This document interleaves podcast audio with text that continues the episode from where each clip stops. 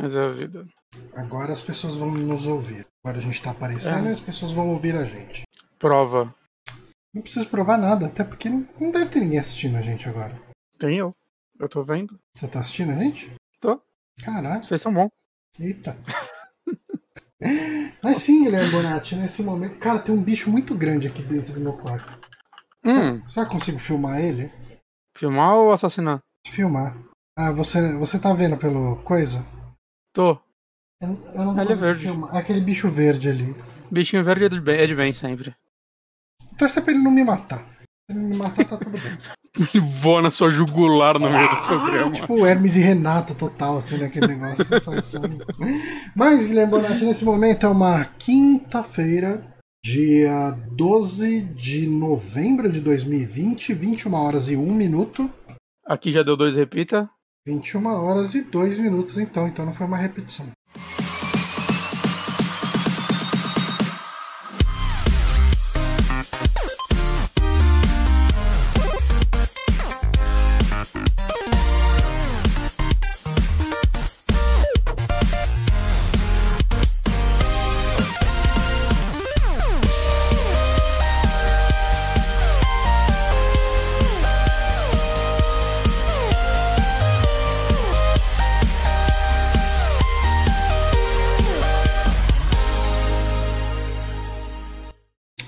Guilherme Bonatti, estamos aqui começando mais um Saque Podcast, o podcast dos Super Amigos, por isso que ele tem esse nome, que é Super Amigos Cast.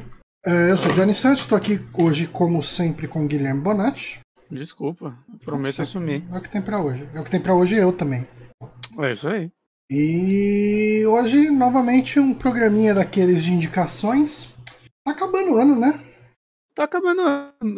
É estranho, porque né, parece que é um ano que mal começou. Ele tá parece acabando. um ano que não aconteceu. Ele parece um ano muito. Ele é o, é- é o pior ano. Assim.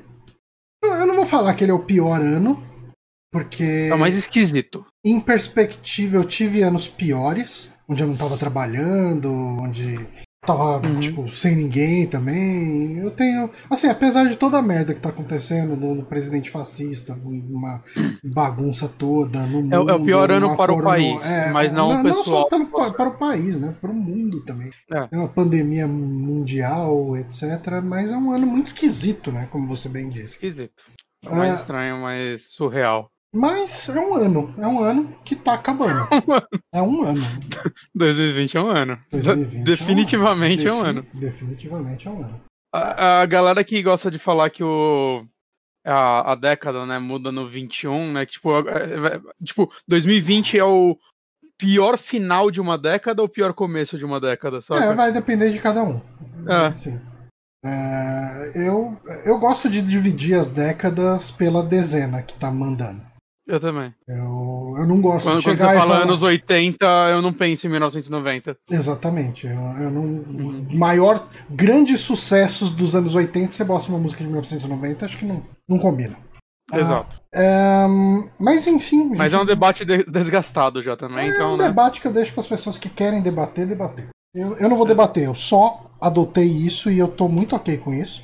Eu só dei minha opinião e essa é a minha última palavra sobre isso. Exatamente. E se você quiser considerar que a década vira no ano 5, tá tudo ok também. Não, não vou discutir com você, cara. Seja feliz e tá tudo de boa. Não influencia em nada na minha vida. Não, nem a E dele. nem a sua, na real. Exatamente. Mas, uh, antes da gente começar tudo isso aqui, eu queria, ah, como sempre, agradecer o pessoal que nos apoia na nossa campanha de financiamento coletivo no apoia.se barra superamigos. Ah, isso mantém os servidores rodando. A gente tem. A gente tem poucos apoiadores, mas a gente tem apoiadores fiéis que, que eles permitem que a gente continue aí pagando a hospedagem do site, principalmente o que é mais caro, a hospedagem do SoundCloud, né, que é em dólar e não para de subir. Uhum. É, então, muito obrigado a todos vocês. Muito obrigado também à galera que, ah, que contribui doando sua inscrição do Prime aqui no Twitch. Né? A gente sempre transmite podcast nas quintas-feiras no twitch.tv barra superamigos.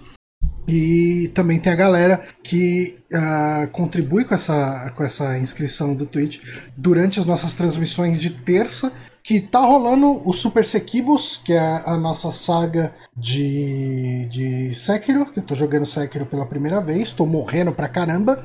E tem, cara, esse ano Lojinha se superou, hein? Lojinha tá fazendo gráfico de onde eu tô morrendo, tem um gráfico de torta mostrando onde tá onde estão sendo as mortes. Cara, tá, tá espetacular. Queria agradecer muito a Lojinha. Talvez na live da terça que vem a Lojinha grava com a gente. Espero que dê tudo uhum. certo, vai ser bem legal se ele conseguir. Mas eu acho que esse é o principal disclaimer.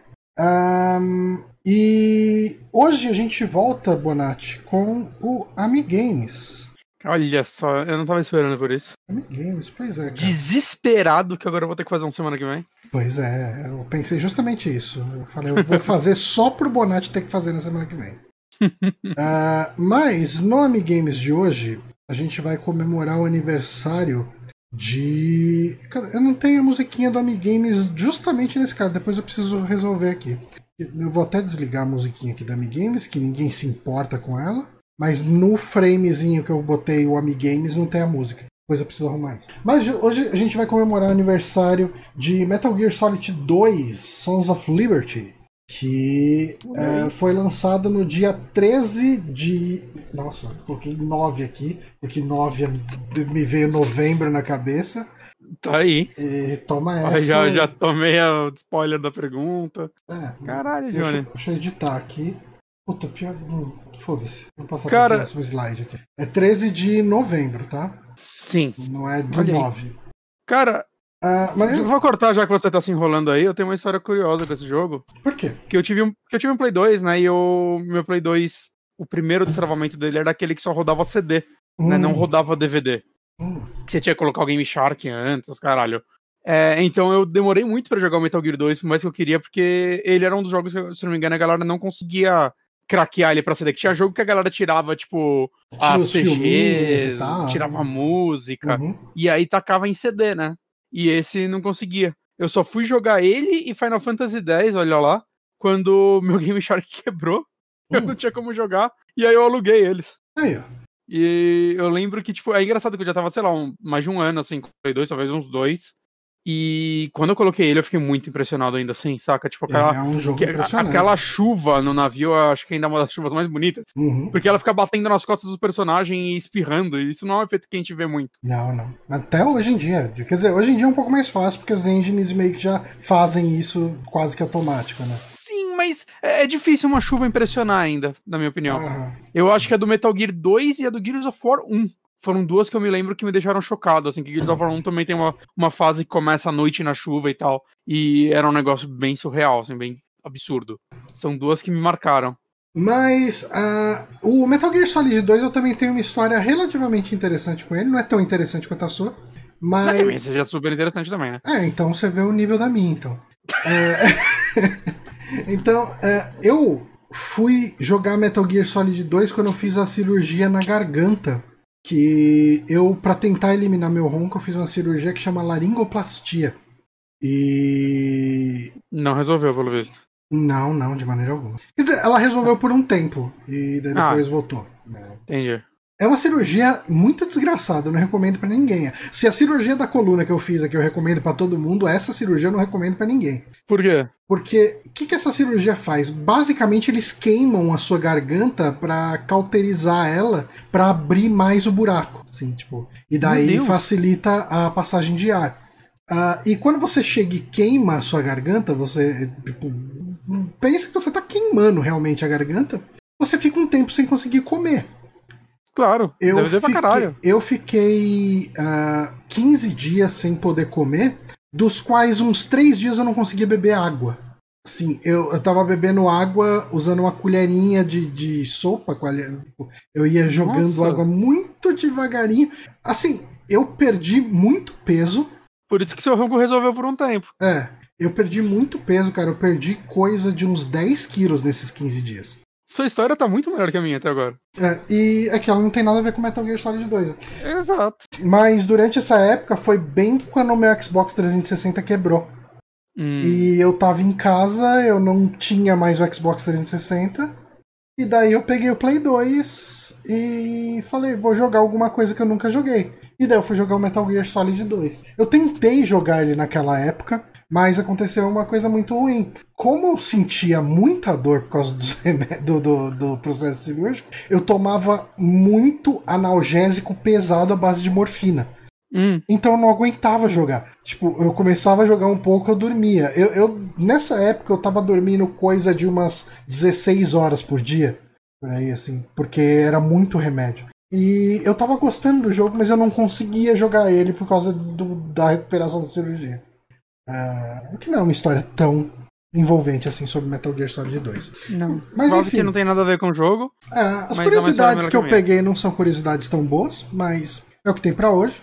Importante a gente trazer aí o, o Amiguinhos. Eu vou começar uhum. com a primeira pergunta. Uma das ideias que acabou não sendo implementadas no, no fogo. no fogo. Que eu, que eu, eu tava com, com problema de pronúncia aqui. No jogo foi Shinkawa Mode. Mode. Que seria esse modo? Shinkawa? Uhum. Ele colocava um filtro de imagem preto e branco igual aos filmes do Shinkawa. É quase isso, mas não é exatamente isso. Eu nem sei se existe um diretor chamado Shinkawa. Não, não. Eu fui total no Kurosawa Mode do Ghost of Tsushima. É. Ele, ele faria algum filtro de imagem? Uhum. Ele ia deixar tudo com uma imagem mais animezona? Não, mas o seu caminho tá bom. Tá bom? Tá bom. É... Ia deixar uma imagem mangá anos 80? Não. É menos distante de Metal Gear do que você tá indo. Então ele ia tentar pegar de filmes dos anos 80 que o Kojima se. Eu falei anos 80, mas os filmes que o Kojima se inspirou pra Metal Gear, ia pegar algum hum, filtro de. Não. De cinema, alguma coisa assim? Não. Tá mais quente ou mais frio esse caminho? É, eu acho que tá tão quente ou tão frio quanto. Tá, porra, é um filtro. Eu tenho que acertar do que que é o filtro? É, seria interessante. Seria interessante. Mas Pô, assim, não adi... é, se você desistir, tudo bem, eu falo, a gente. Não. Vida que segue. Então, Peraí. Eu já Cara, tenho um certo, eu, vamos tentar. Eu acho que eu tô vendo quase mais do seu guarda-roupa do que de você. Você consegue descer um pouquinho a câmera? Consigo. É que a, a, a câmera tá cortando bem no seu bigode ali. ok. Agora tá ah. Cara, que eu não sei o que significa Shinkawa. Uhum. Acho que isso vai me facilitar a vida. Shinkawa é uma pessoa que tá, tá relacionada com Metal Gear. Todo mundo ia ficar com a cara do Kojima? Não. Como assim, uma pessoa que tá relacionada com Metal Gear? É uma das marcas registradas da franquia, eu diria. Shinkawa? Shinkawa Snake? Não. Shinkawa quer dizer. Machines em japonês?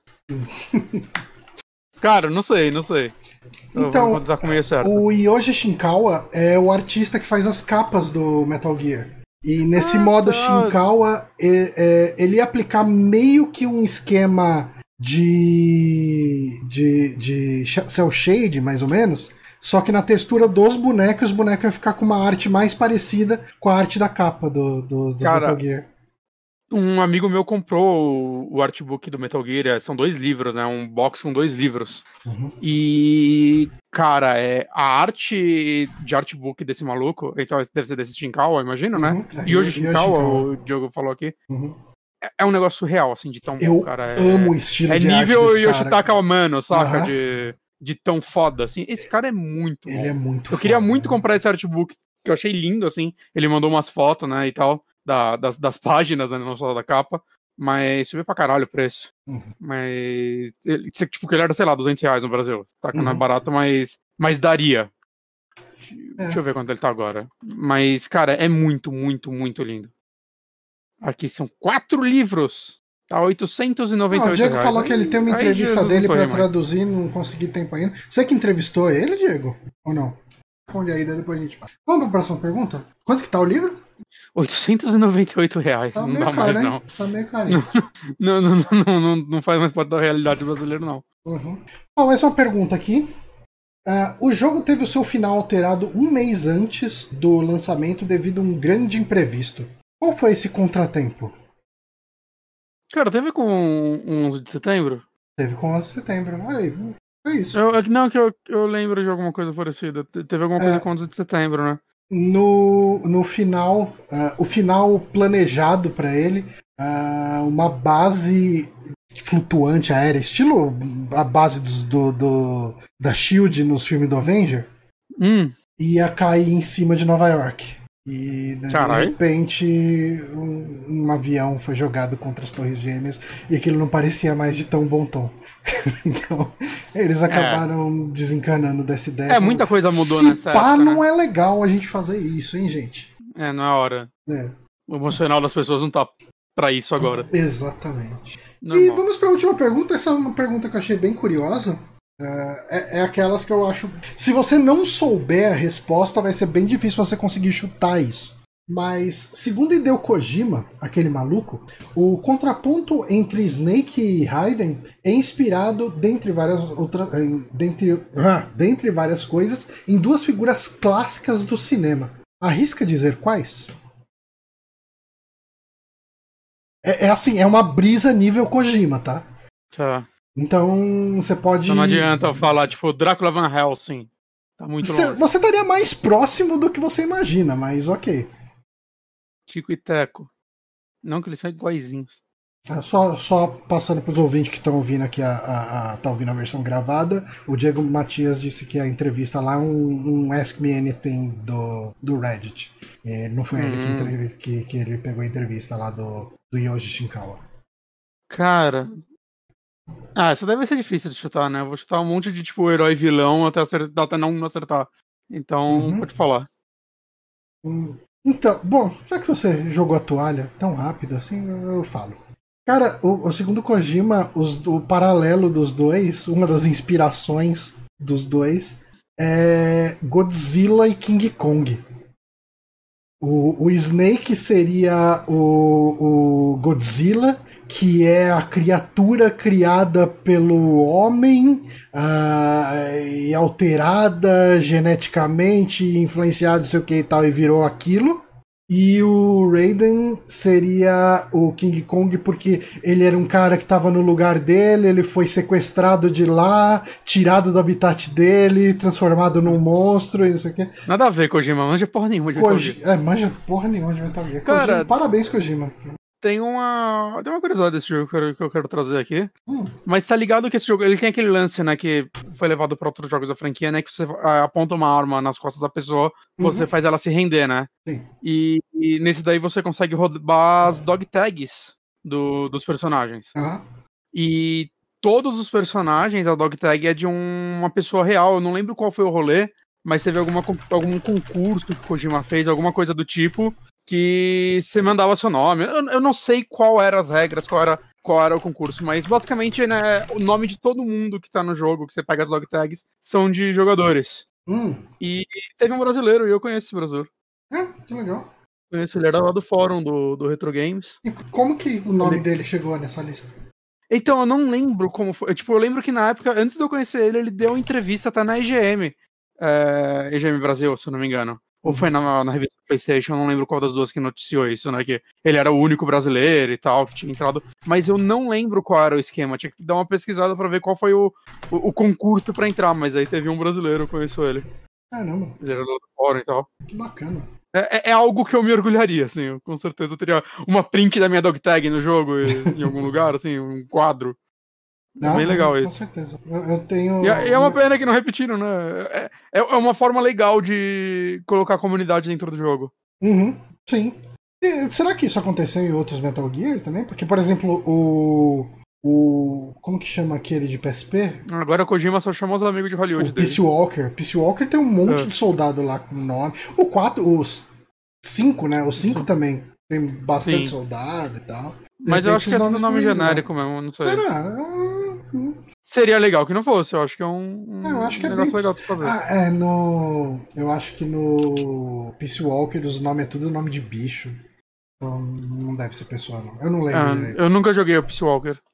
Eu só joguei os numerados. Ó, é uma o, o Paulo mandou uma mensagem aqui. Faz muito tempo que a gente não fala com o Paulo, né? Faz. E aí, Olá, pô, amigos. Me preparando pra ir dormir e vendo vocês. Johnny, preciso de um coach melhor. Johnny precisa de um. Você precisa de um coach melhor pro Sekiro. É, que boa parte do seu sofrimento seria evitado. Beijos. Cola qualquer dia lá. Eu não sei como que, tá o, como que é o fuso lá Fuso do fuso lá de, de Portugal. Mas. É, Se possível, participar uma, uma terça, isso é legal. Você dá um toque Só pra cola. gente ali, eu te boto na call ali e a gente vai conversando ali. Não pega nada, não. Tudo nosso. Uhum. Ah, um abraço aí, Paulo. Ah, tá, vamos às indicações? Partiu. Partiu. Quer começar? Como você tem duas, duas. eu tenho só.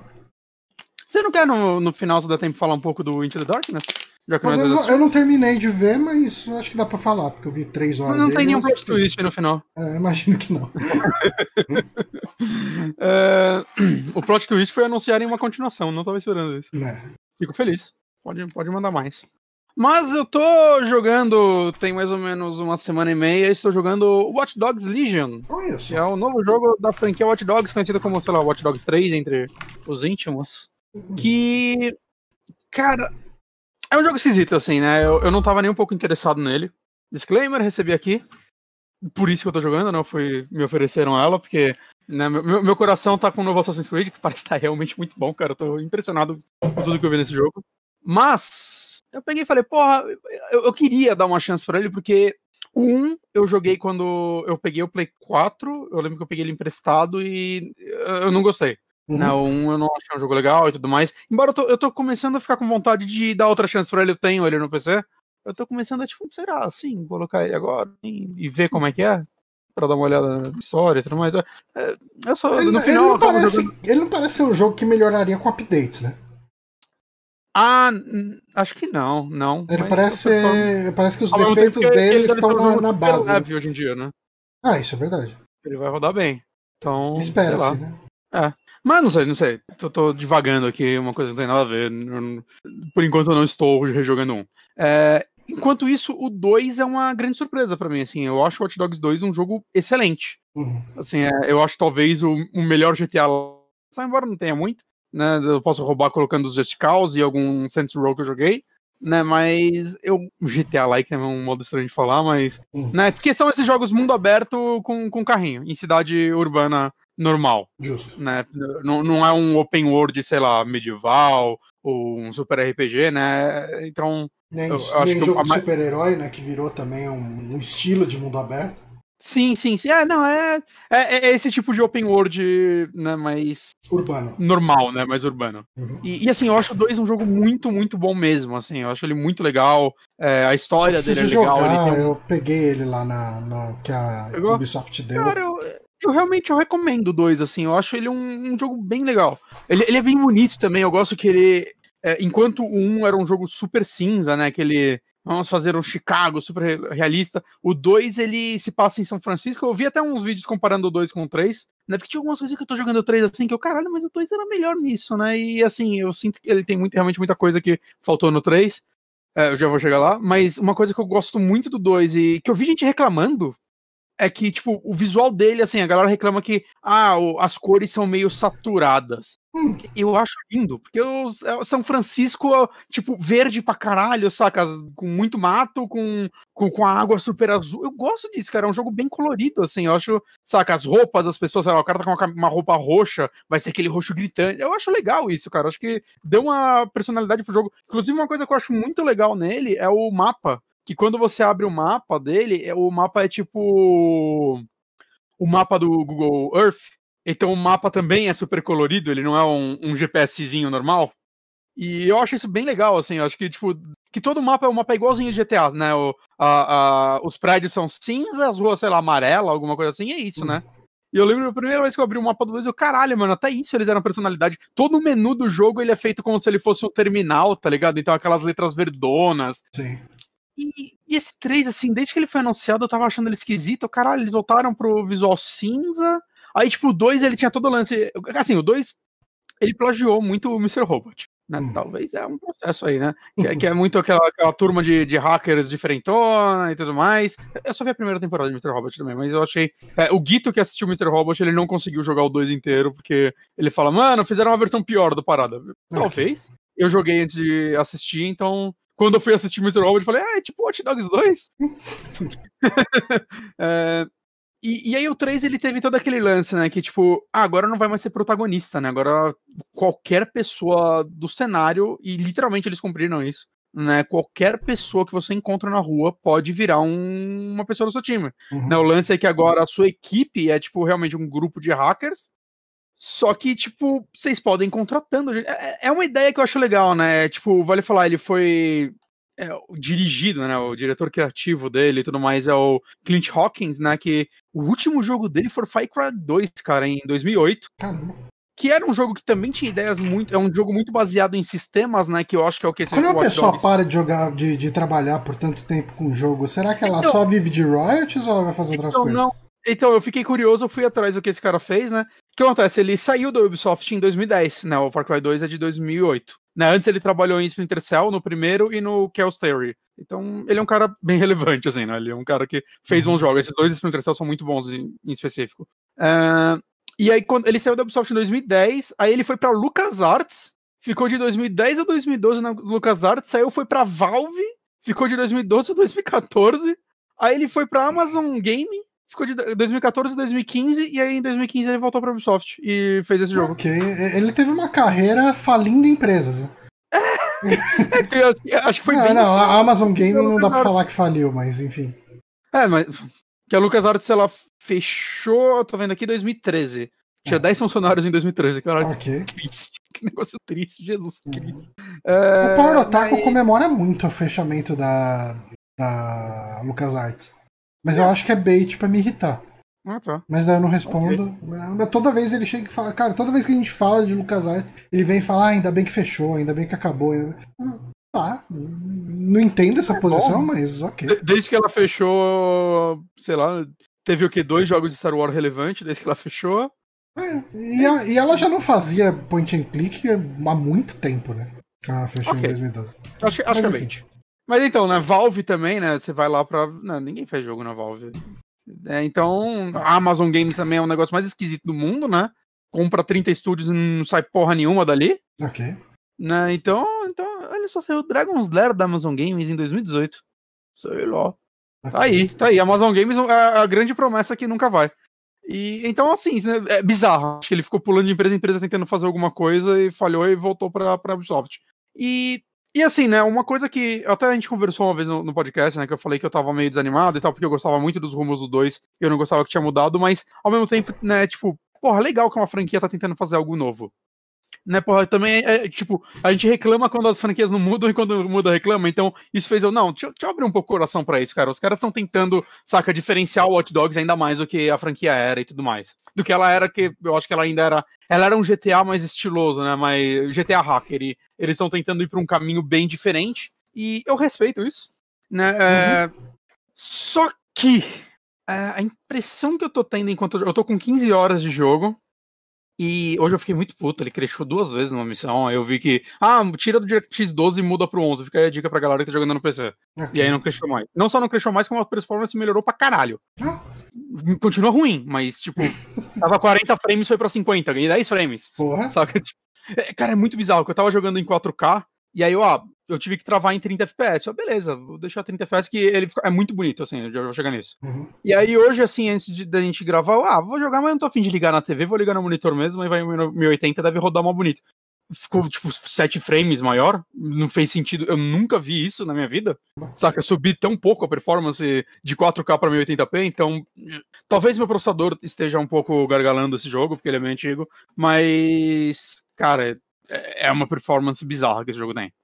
Uh, mas enfim, onde eu tava? Onde eu tava antes de falar disso, Johnny? O jogo é bonito, é diferente, mas, você não gostava. A, a, a, a, impressão que eu tô tendo é que, tipo, eles tiveram essa ideia e eles ficaram muito tempo, provavelmente, prototipando ela, que é um negócio bem impressionante, assim, cara, porque uhum. quando todos os personagens, todos os NPCs é, são controláveis, o que acontece? Em jogos, normalmente, NPCs são a coisa mais genérica do mundo, né? Eles são. Uhum.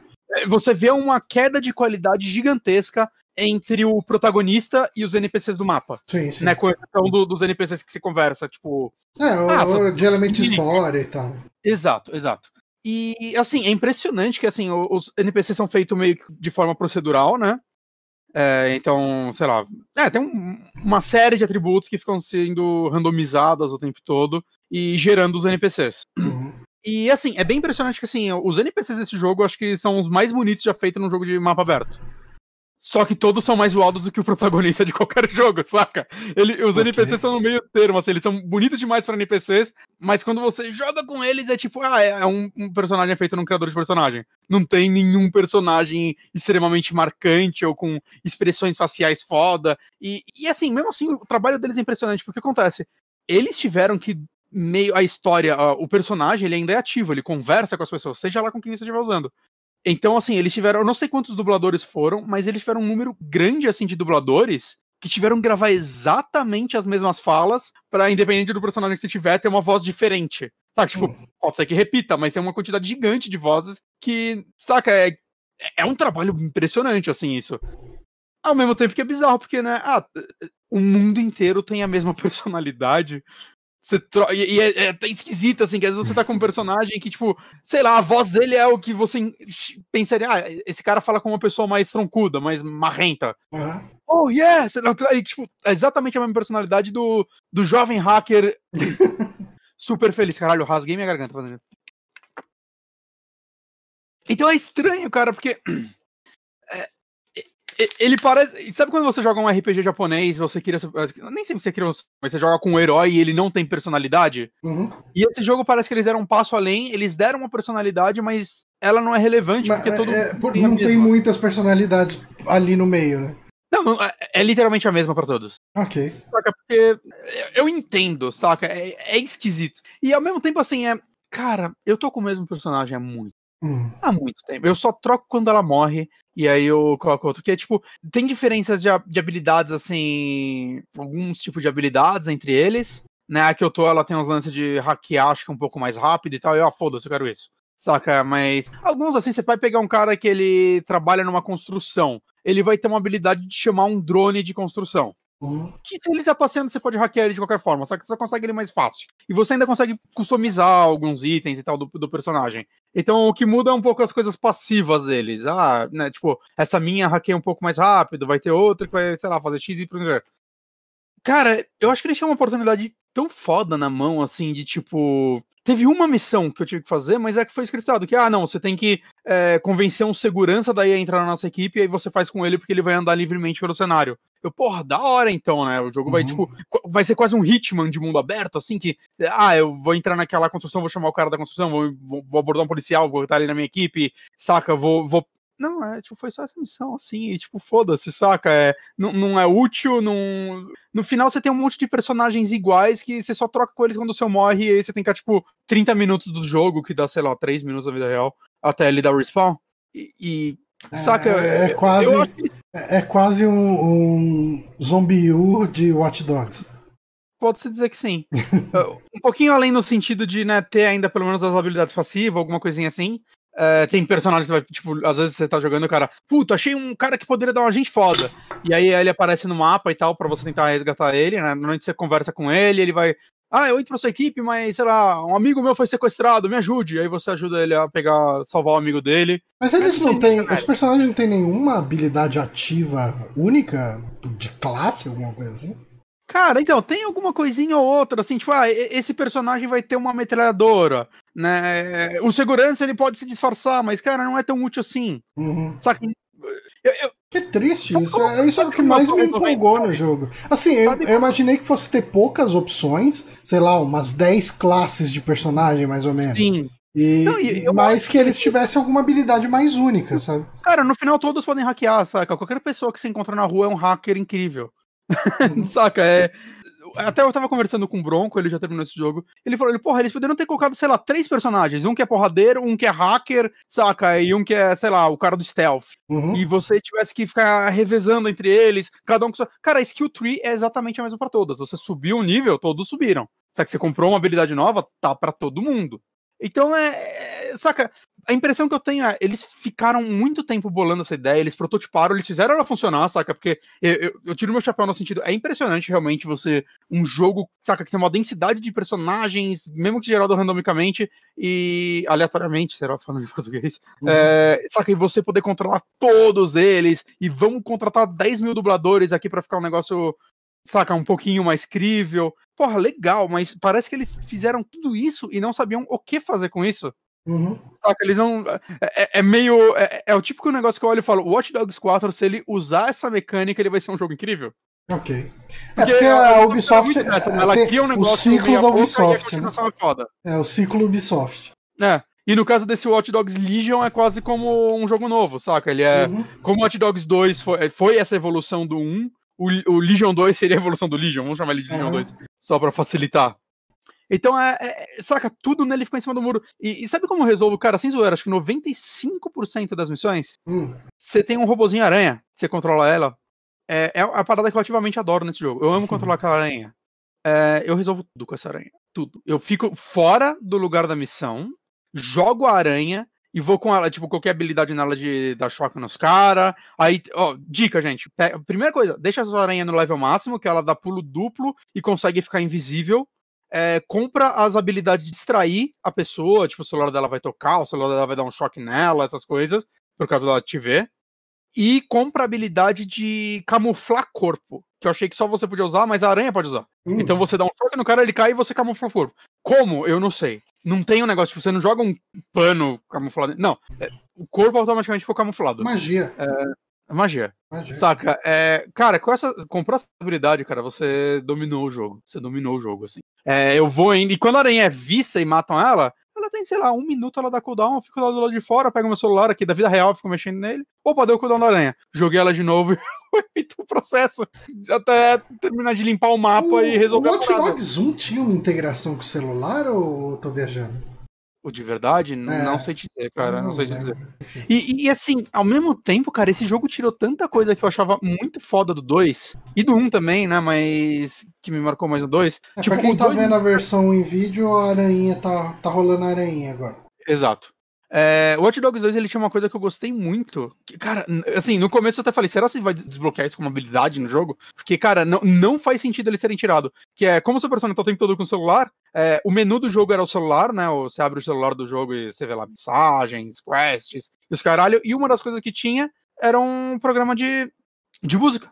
Hum. Então, todas as músicas que você ouvia no carro, você podia tocar, deixar tocando. Seu personagem tá sempre de fone de ouvido, dando o celular na mão, você botava a música e ficava ouvindo as músicas do rádio Ah, que legal. enquanto você andava, enquanto você fazia as missões, saca? É, E a trilha sonora é boa do 2? Cara, eu mal sei, porque eu mal fico no carro. Então, assim, tem, tem, tem uns metal. Hum. Não, até fala é meio dois. porque- Cara, na época eu lembro que eu gostava, tinha algumas músicas legais, sim. Hum. Mas o lance do, do 3, eu não lembro como era no 2 exatamente, mas o lance do 3 é muito bizarro também, porque você entra no carro e começa a tocar música. Não tem rádio, tem música. Hum. Aí você não quer ouvir a música, aperta pra esquerda e vai trocar música. Eu não achei um lugar que você consiga escolher a música que você quer, é, não tem rádios. Então, assim, ah, tá tocando hip hop, apertei pra esquerda. Começou a tocar um podcast, apertei pra esquerda. Agora começou um death metal.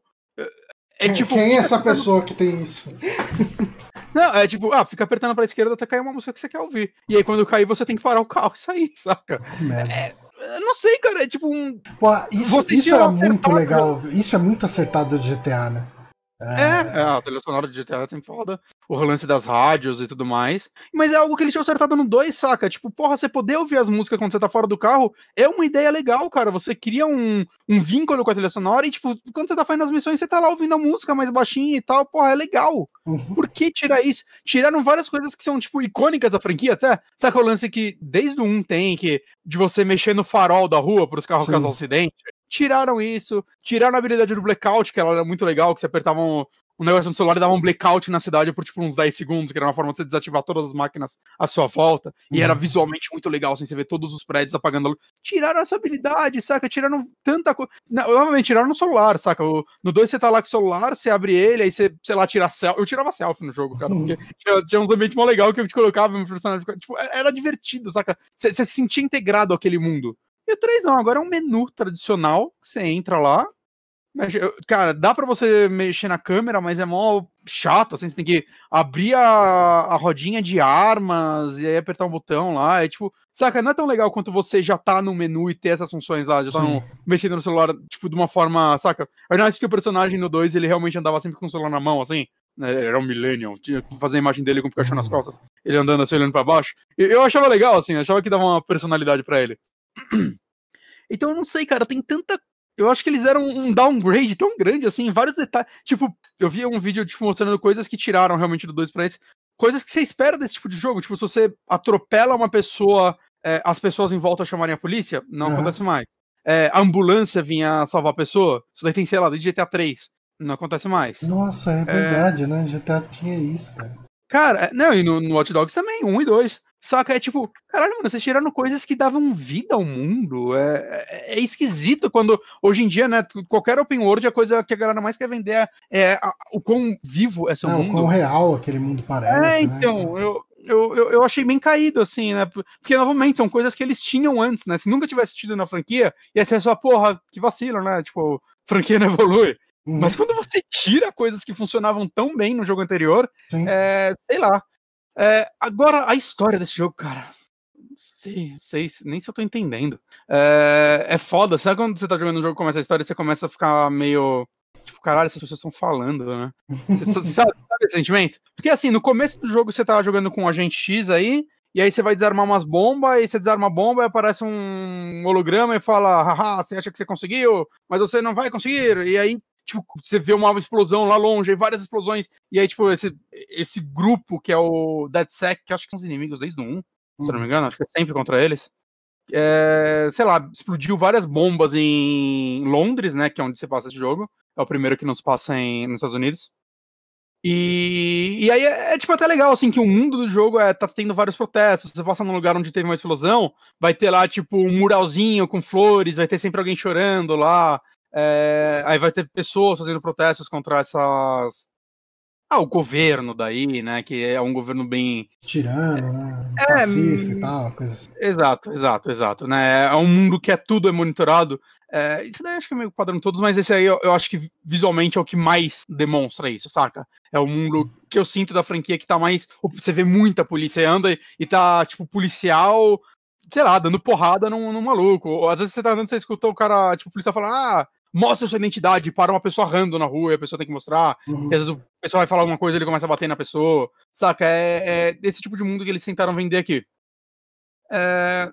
Mas aí tá eu aí contra essa galera, e aí, tipo, o que acontece é que a missão principal, enquanto você vai atrás dele, tem acho que são uns quatro ou cinco pessoas grandes que você tem que eliminar, né, de uma forma ou de outra.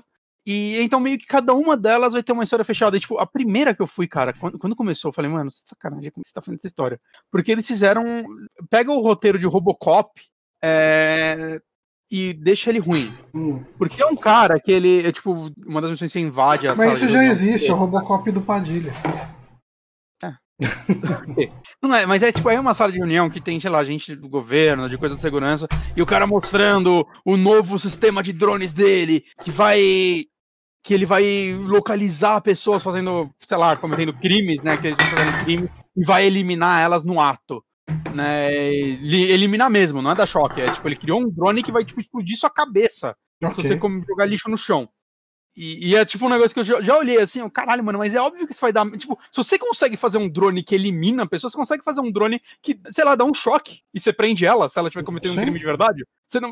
E aí, assim começa um cara a vir e fala: Pensei que você tinha nos chamado aqui para falar sobre as coisas morais sobre isso, sei lá, sobre sociais, sei lá o que lá, né? Porque, né, obviamente não é todo mundo que tá a favor disso. Uhum. Aparentemente só esse cara tá.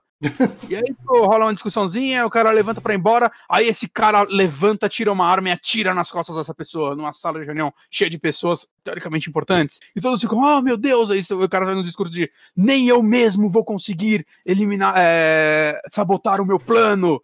Qualquer um que viesse a local, tipo, alguém tá... Essa história tá me dando bastante preguiça, né? E eu olhando isso e eu falando, gente, beleza, vamos supor que essas pessoas ficaram e falaram pra ele, beleza, meu irmão, não me atira, tamo junto. Uhum. Assim que ele saísse da sala de reunião, alguém ia ligar pra, tipo, denunciar ele. isso não, saca, é porque ele, não, teoricamente, não era pra ser um super vilão. É, é, é tipo, eu, mano, é sério esse roteiro? E aí, tipo, sei, sei lá, eu fui lá com minha aranha, sabotei o negócio, foi mó fácil. eu eliminei o clona dele.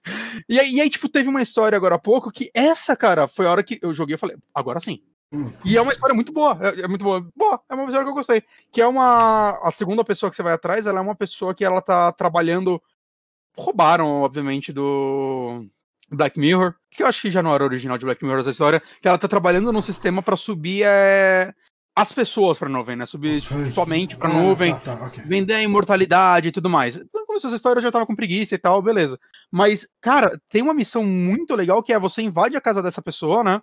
E e aí você vai, tipo, pra um, uma sala dela, que é tipo um grande holograma em VR, né, dentro do apartamento dela, que é a casa dela de infância. E você entra lá e você vai vendo várias coisas, tipo, da vida dela, né? Na, na, desculpa, eu pulei uma etapa. Uma parte antes disso, você hackeia o computador dela, né? E pega vários vídeos dela. Uhum. E você descobre que ela tinha uma mãe doente.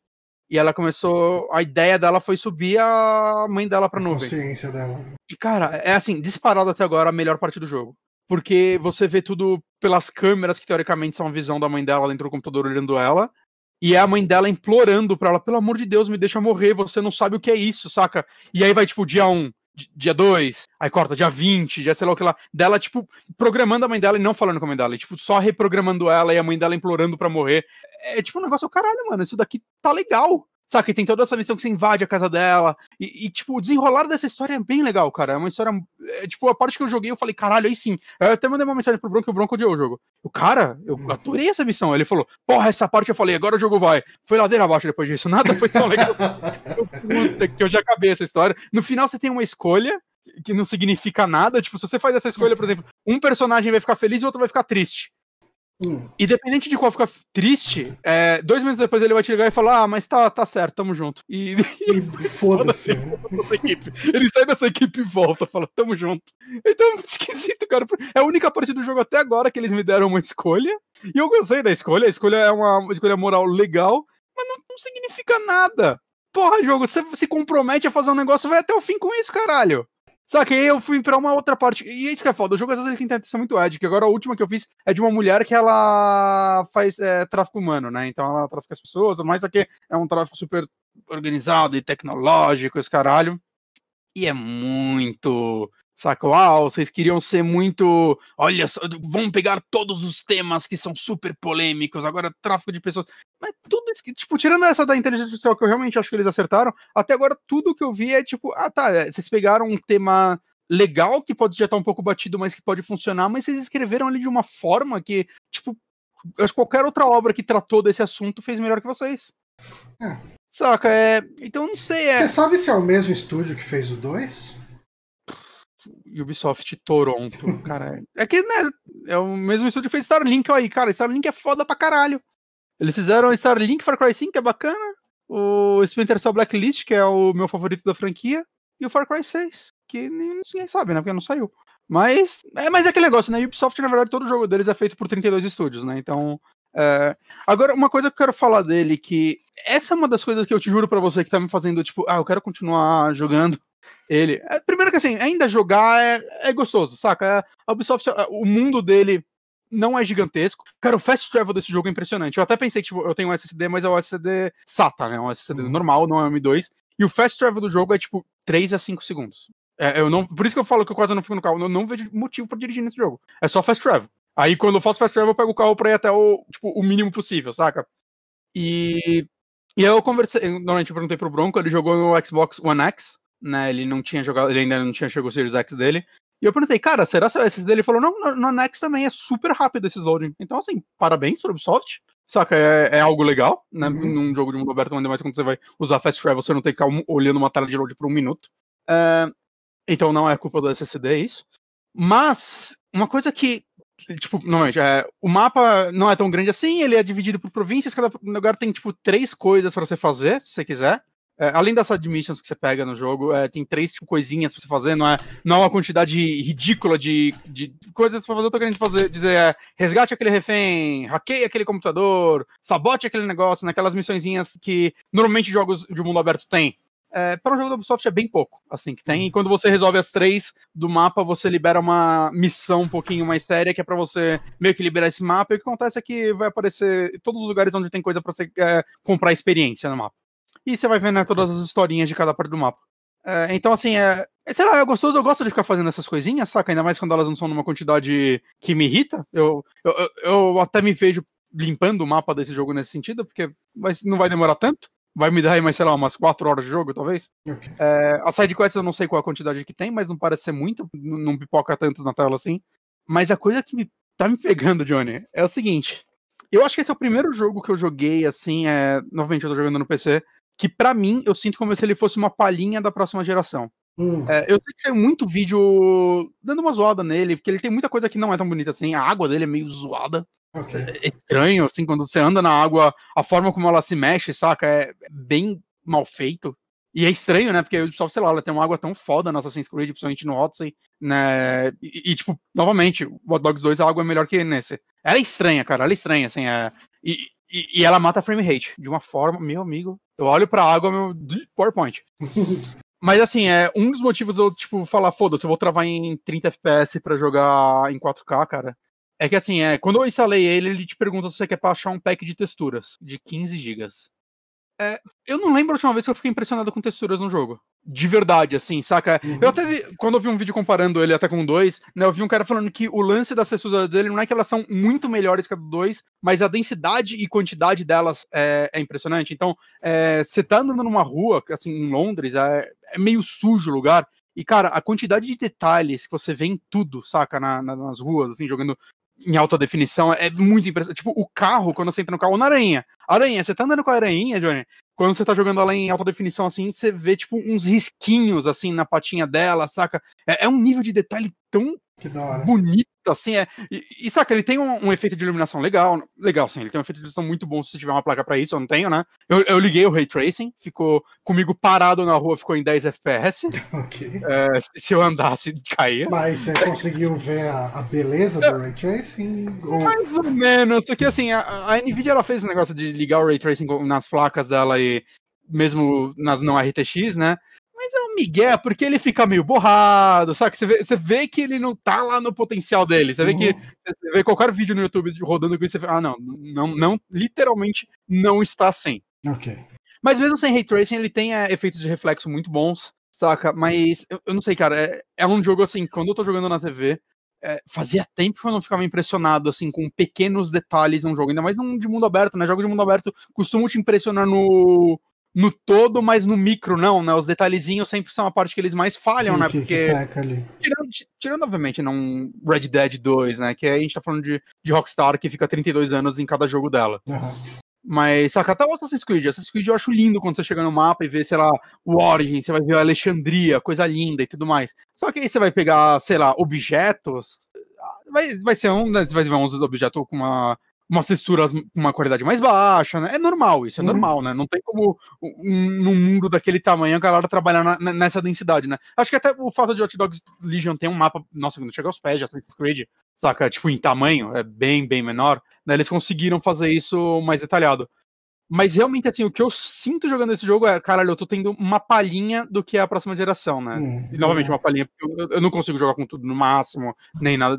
O que eu coloquei no máximo e foda-se meu GPU é texturas. Falei, foda-se, vou colocar a textura tudo no máximo, porque a textura não costuma pesar muito, né? E vou valorizar elas, né? Reflexo diminuir, sombra diminuir. Ele tá disponível para nova geração como um jogo de nova geração ou só retrocompatibilidade? Tá, tá. É, eu vi vídeo. Eu vi um vídeo, inclusive, dele rodando no Series S Hum. E, que foi um. Ele foi um jogo. Tipo, o ray tracing dele é realmente muito bom, assim. E, e demanda. Se fizesse muito... roda ray tracing? Exato, então foi por isso que eu fui ver. E é mostrando o Ray Tracing rodando no Series S desse jogo. E, e o vídeo é o cara falando, mano, é impressionante, assim, é realmente. Né, acho que ele no Series S ele roda em 1440p. E com o Ray Tracing, tipo, o Ray Tracing ele não é o equivalente ao Ultra do PC, né? Que o Ray Tracing aqui ele que tem cinco configurações diferentes. Ah. Né, que vai basicamente mudando a resolução né, dos reflexos, né? Você pode se deixar o reflexo numa resolução um pouco mais baixa, ele vai ficar um pouco mais borrado até. E, e obviamente, né? Reflexo eu sei que não é só reflexo, né, ele é toda a iluminação, mas reflexo é o, acho que o que mais chama atenção, o que mais é, é, fácil de mostrar.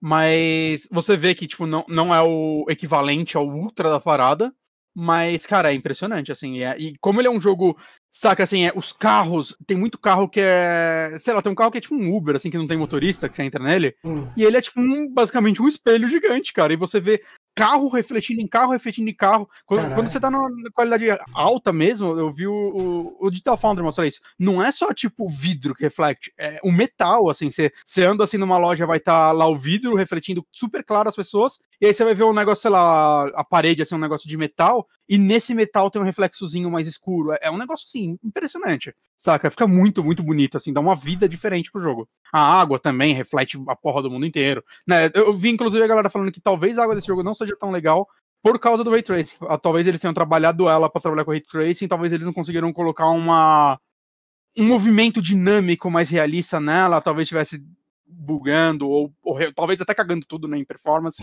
e aí eles deixaram uma água mais mal feitinha, assim. É, mas assim, é, na minha opinião, assim, é. Eu, que eu não tô vendo muita gente falando do visual desse jogo, mas na minha opinião, ele tá bem impressionante, assim, em alguns detalhes. Né? Vi vídeo do Assassin's Creed de novo, parece estar tá outro nível, assim, tá muito bonito aquele jogo. A pessoa mas. É, embora eu acho que o Assassin's Creed de novo, eu acho que ele nem tem Ray Tracing. Hum. Eu acho, não tenho certeza. Eu, né, mas, mas é porque, tipo, novamente, por esse jogo ser em Londres, né? Uma cidade, vai ter carros, essas coisas, eu acho que o Ray Tracing faz mais diferença. Né, gostaria de, tipo, sei lá, o dia que eu tocar a placa de vídeo, eu me vejo reinstalando ele pra, pra pelo menos testar. É. Embora vai ter as LCs também, né? Que eu, eu recebi a versão com elas. Hum. Se, se, eu tiver a nova placa até lá, eu jogo as LCs com Ray Tracing. É, justo. Mas assim, é, é um jogo, cara, que eu não tô odiando ele, eu vou continuar jogando ele, eu vou terminar ele com certeza, porque eu ainda acho ele muita coisa dele gostosa de, de fazer. Eu não gosto muito de dirigir nem de atirar nele, mas uh, eu faço essas duas coisas tão pouco que eu relevar. Mas. Não, assim, a preço cheio eu não consigo recomendar esse jogo de forma alguma. E quero conhecer a franquia, gente, de boa, eu falo, vai pro 2. Eu acho o 2 um jogo muito, muito melhor. E que hoje você vai comprar super barato gosto muito da franquia. Ah, então pega, saca? Uhum. Pega. É um jogo novo dela e tudo mais. Só que, sei lá, é como eu disse, eu vejo esse jogo como um grande, um amontoado de potencial mal aproveitado. Assim, eu, eu sinto que é um jogo que, tipo, precisava de pelo menos mais um ano de desenvolvimento uhum. para implementar mais coisa, para tornar ele mais interessante, saca? Provavelmente eles ficaram tanto tempo fazendo é, essas mecânicas funcionarem, esse, esse sistema funcionar, que, tipo, sei lá, né? Seria arriscado também colocar mais um ano de investimento nele, um, dois anos, para lançar. Lança assim, vamos ver a recepção, vamos ver o feedback para o próximo ser melhor. Né? É o que eu sinto. Posso estar errado, pode ser que desde o começo esse era o jogo que eles queriam, mas eu não consigo sentir que era isso que eles queriam entregar. Entendo. Bom, tá aí. É, Watch Dogs Legion. É, é uma pena, viu? Eu tava empolgado com esse jogo, antes você me, me deu uma desanimada dele. Tô, tô curioso pra DLC, porque a DLC vai ter os dois personagens do, dos anteriores. Hum. O do 1 e o... E eu vou falar que jogar esse jogo tá me dando uma leve. É, eu falei isso no começo do programa, eu tô completamente esquecido. Hum, vontade uma leve vontade de, jogar, de jogar um. Uhum. Caralho, como eu esqueci que eu falei isso agora há pouco? Desculpa, gente. Acontece, o tempo voa quando a gente tá se divertindo. Uh, eu vou falar então, o Bonatti. O Saulo mandou para um jogo da Ubisoft aquela ressalva que serve para muita coisa. É, não, totalmente. Totalmente. Assim, é, eu pego no pé da Ubisoft porque eu acho que todos os jogos dela são, tem muitas falhas, mas no geral eu gosto dos jogos dela ainda.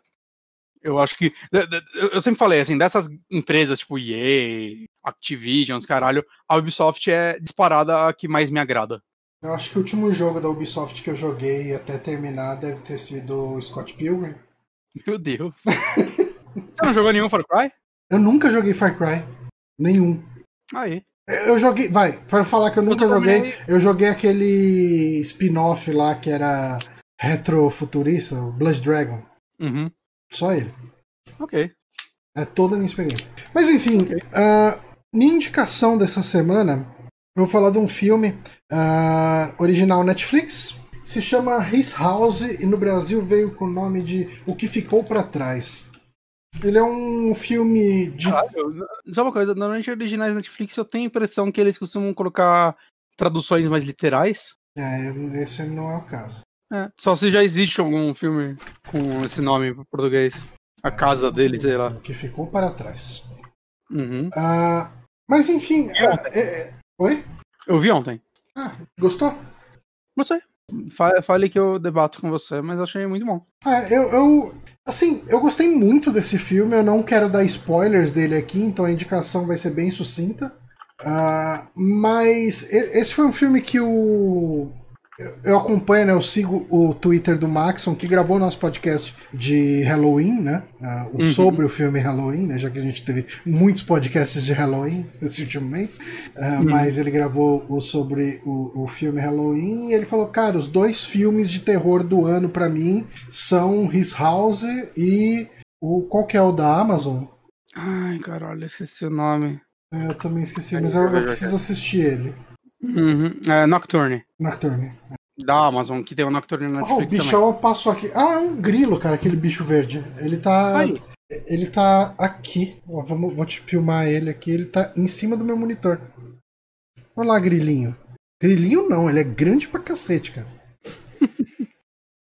Olha lá. Enfim, vou torcer pra ele não voar na minha boca. Então, se ele ficar de ele boa aqui, então ele. se ele não me incomodar, tá tudo certo. Ah, vai acabar com a vida dele, Johnny? É, é assim que a gente trata insetos, né? Viu, bichinho? Ah, mas, enfim. Se você não pegar, os gatos pegam, né? O Hércules Passo falou que é um louva-a-Deus. Não é um louva-a-Deus, não, cara.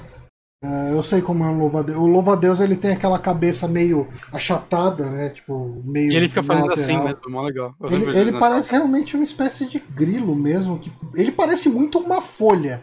Sabe? Tipo, ele parece uma folha de, de mata, assim, de árvore. Uhum.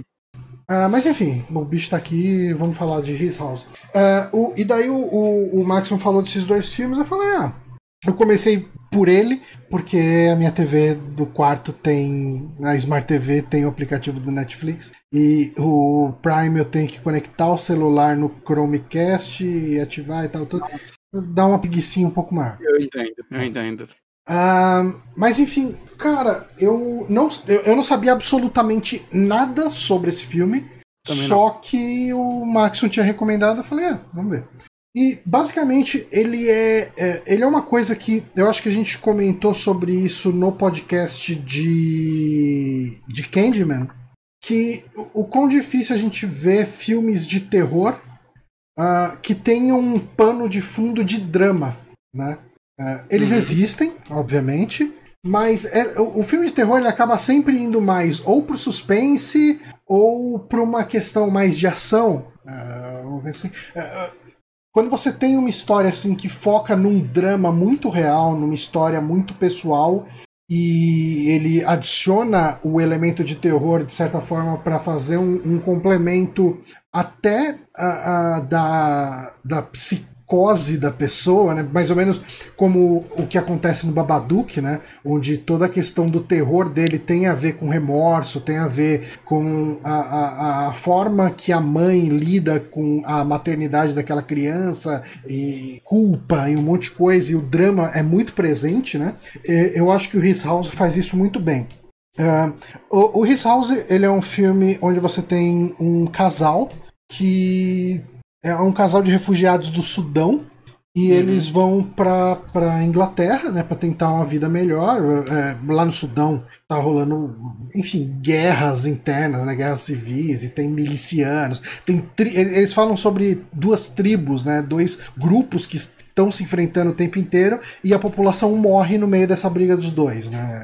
E, fogo cruzado. É, nesse fogo cruzado, exatamente. E... Não, não necessariamente só fogo cruzado, não, que deve entender também que né, eles atacam diretamente a população é, é, também. Eles atacam diretamente, exatamente, isso é importante.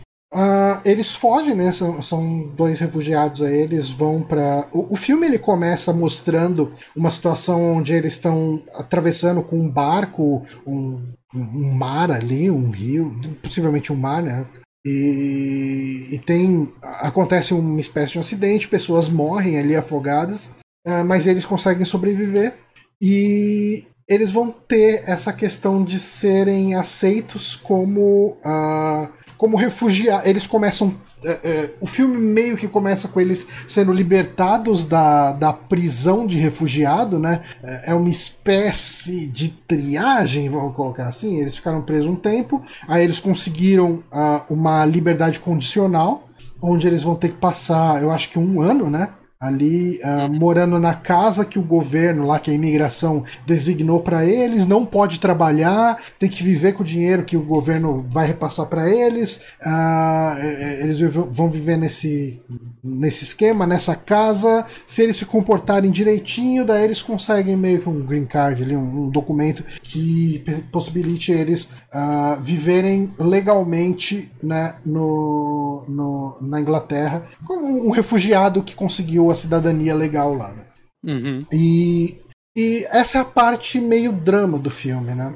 Uh, é, eu acho que essa parte do filme ela é muito bem pontuada com, com, com muita sutileza. É... Eu até queria que ela fosse maior, viu? É, é talvez seja melhor. Pra... É porque daí ele ia virar um filme só disso, né? Ele precisava ter o elemento de terror que era importante não, não, nessa história. Eu não acho que ele não deveria ter elemento de terror. Eu, eu, eu, gostaria. Eu acho que o filme é um pouco curto demais. Ele é bem curtinho, é... tem uma hora e meia, né? Eu acho. É, de 32, alguma coisa assim. No sentido, eu gostaria de ver um pouquinho mais deles. É, é, tipo, aprendendo a conviver nesse outro país. Eu gostaria de ter visto um pouquinho mais dessa parte, assim. É, eu acho que Porque isso, essa questão deles. duas cenas, isso. Mas uh, eu acho que até é bom, porque eu não sei, eu acho que funciona. Porque não, funciona, mo funciona. mostra. É que... Então, é que o, o filme ele, em nenhum momento mostra eles se adaptando. Uhum. Uh, ou pelo menos eu não senti isso em nenhum momento. Mostra. E, e, mas eu acho que se rolasse eles mostrando essa adaptação, uh, poderia enfraquecer o ponto. Falando, porra, eles estão aí há um mês, ah, beleza, começaram a se adaptar, tá dando certo. Esse tipo de coisa, às vezes, simplesmente não acontece. Talvez eu tenha gostado tanto dessa parte que eu só queria um pouquinho mais. Pode ser.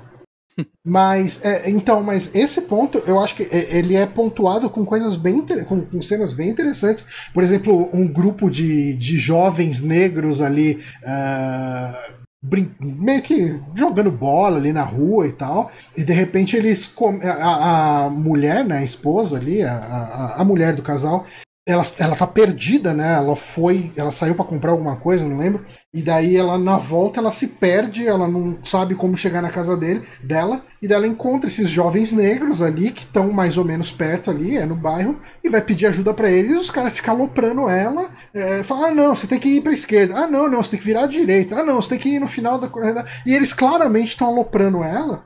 E quando ela meio que agradece, eles falam, ah, ah, obrigado, eu vou tentar por aqui e tal. Eles falam, ah, é, fala direito, você fica falando, porque você não fala inglês, você fala que esse sotaque é africano, sai daqui, aqui não é seu lugar. E, e eu acho que essa cena é muito forte, porque uhum. é, é, é, o jovem negro que tá tendo preconceito contra o negro refugiado. Então é como se você tivesse um sistema de, tipo assim. O e cara, vale falar, né? O, o diretor desse é... filme é negro, né? Então, uhum. né? Muito provavelmente, né? Muito é, provavelmente ele mas sabe um, do que ele tá falando. Tem uma, tem uma frase que eu, eu possivelmente não vou falar a frase corretamente, mas é uma frase é, que vem muito do movimento feminista que fala que mesmo o, o, o negro mais reprimido ainda vai ter uma mulher negra para ele pisar em cima em casa. Sabe? Tipo, uhum. que é, é a questão delas falando sobre como ainda ali, por mais que o cara sofre opressão, ele ainda consegue levar a opressão dele além. E isso é mostrado em alguns momentos. Essa cena tem uma outra cena também que é que, tipo que dá aquela fervida no sangue de, enfim, eu, eu, eu, dei várias voltas aqui, não falei do elemento de terror, né, do filme, que é a questão de que você tem essa casa e você tem é, eu não quero dar spoiler do que que é, mas digamos que tem espíritos na casa, você tem entidades na casa, você tem alguma coisa acontecendo na casa que uhum. aparece para eles, né? E em determinado momento do filme, o, o, o homem, né, do casal, ele vai pedir para trocarem de casa, né? E você vê o jeito que os caras tratam ele. Porra, o cara mora numa casa maior que a minha, né? Tipo, é aquela, aquele desprezo por movimentos sociais, por, por coisas sociais, né? Fala, porra, é, quem que é esse cara que veio de fora e tá ganhando uma casa melhor que a minha? Que, que tipo, quem ele pensa que é, né? Sabe? Tipo, tem essa, essa questão da, da, da repulsa, da, da aversão em relação à pessoa, à, à pessoa de fora, ao estrangeiro, aquela xenofobia clássica que a gente vê do europeu, né? Uhum. Uh, mas eu, eu, eu. Nem diria mais europeu, cara. Mas eu vejo que. É, é tem, não, tem até no Brasil, cara. Quando teve toda não. aquela questão dos refugiados da Venezuela que estavam vindo pra cá, tinha uma galera que tava é. destilando tudo. Ah, esses caras vêm pra só... cá, vão, vão cagar com o nosso país e tal, sabe? Cara, só ver o que a gente tá passando agora, assim, cara. Como, é. como, a galera fala da China agora, né? Gripe chinesa. Sim, gripe chinesa. Tipo. É, é. Alguns tentam justificar isso, falando, ah, mas a gripe espanhola pode, chinesa. Tipo, cara, mas você não tá falando com o mesmo tom, saca? Não, não, não de maneira nenhuma.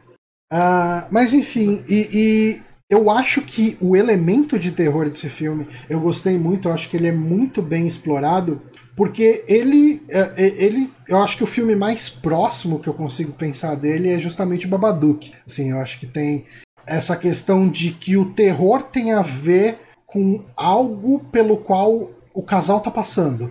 É, uhum. Ele é praticamente intrínseco à personalidade e aos traumas deles. E uhum. isso reflete na forma como o cara e a mulher lidam com esse terror da casa e como a mulher lida tão melhor com esse terror do que o cara. Né? Sim. E, e, eu acho que o jeito. Não é que... questão de melhor ou pior, né? Ela interpreta de outra forma. E, e, eu acho que o jeito que ela interpreta tudo isso é um, é um lance até meio xamânico, né? Um lance meio de, de, de, se entregar, de, de entender aquilo e aceitar aquilo e saber conviver com aquilo. Uh, e, eu, eu, gosto muito do. E o cara já é o cara mais ele... terror, né? Mesmo que, que o cara fala pra ela, ah, não, mas você tá imaginando esses espíritos, tá com medo deles. Ela, ela fala, meu amigo, eu, vi o que o humano faz, você acha que eu tenho medo de fantasma? É, é, é muito é foda muito... isso, é muito foda.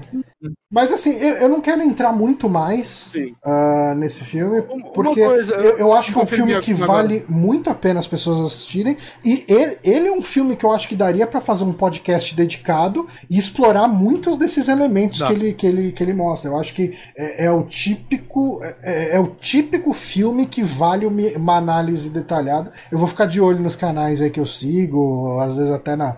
Eu não sei se o Maxon fez vídeo dele já. Uh, a última vez que eu olhei eu não, não achei. Mas se ele fizer algum ensaio sobre esse filme, eu vou querer assistir. E se o Trecheira Violenta fizer também, do Oswaldo lá, eu vou querer assistir. Eu vou querer ver pessoas uhum. falando desse filme. Porque eu gostei eu muito também. e eu recomendo bastante. E, e, e, quando a gente vê essa análise de outras pessoas, você sempre acaba pegando mais coisas do que você pegou assistindo. Sim. E o, o cara que faz o, o maluco que dá a casa para eles, né? Leva eles lá para as várias cenas, sabia, ele é um Dr. Who, né? É, eu, eu tive a impressão de que é, eu conhecia ele eu... de algum lugar. E... É que eu nunca vi Dr. Who, mas eu já vi a cara dele, eu vim confirmar é, agora, ele é o é. primeiro tá. dessa nova leva. É, é, o que veio antes do Tenet, né, eu acho. Isso, isso, o, Matt acho. Smith.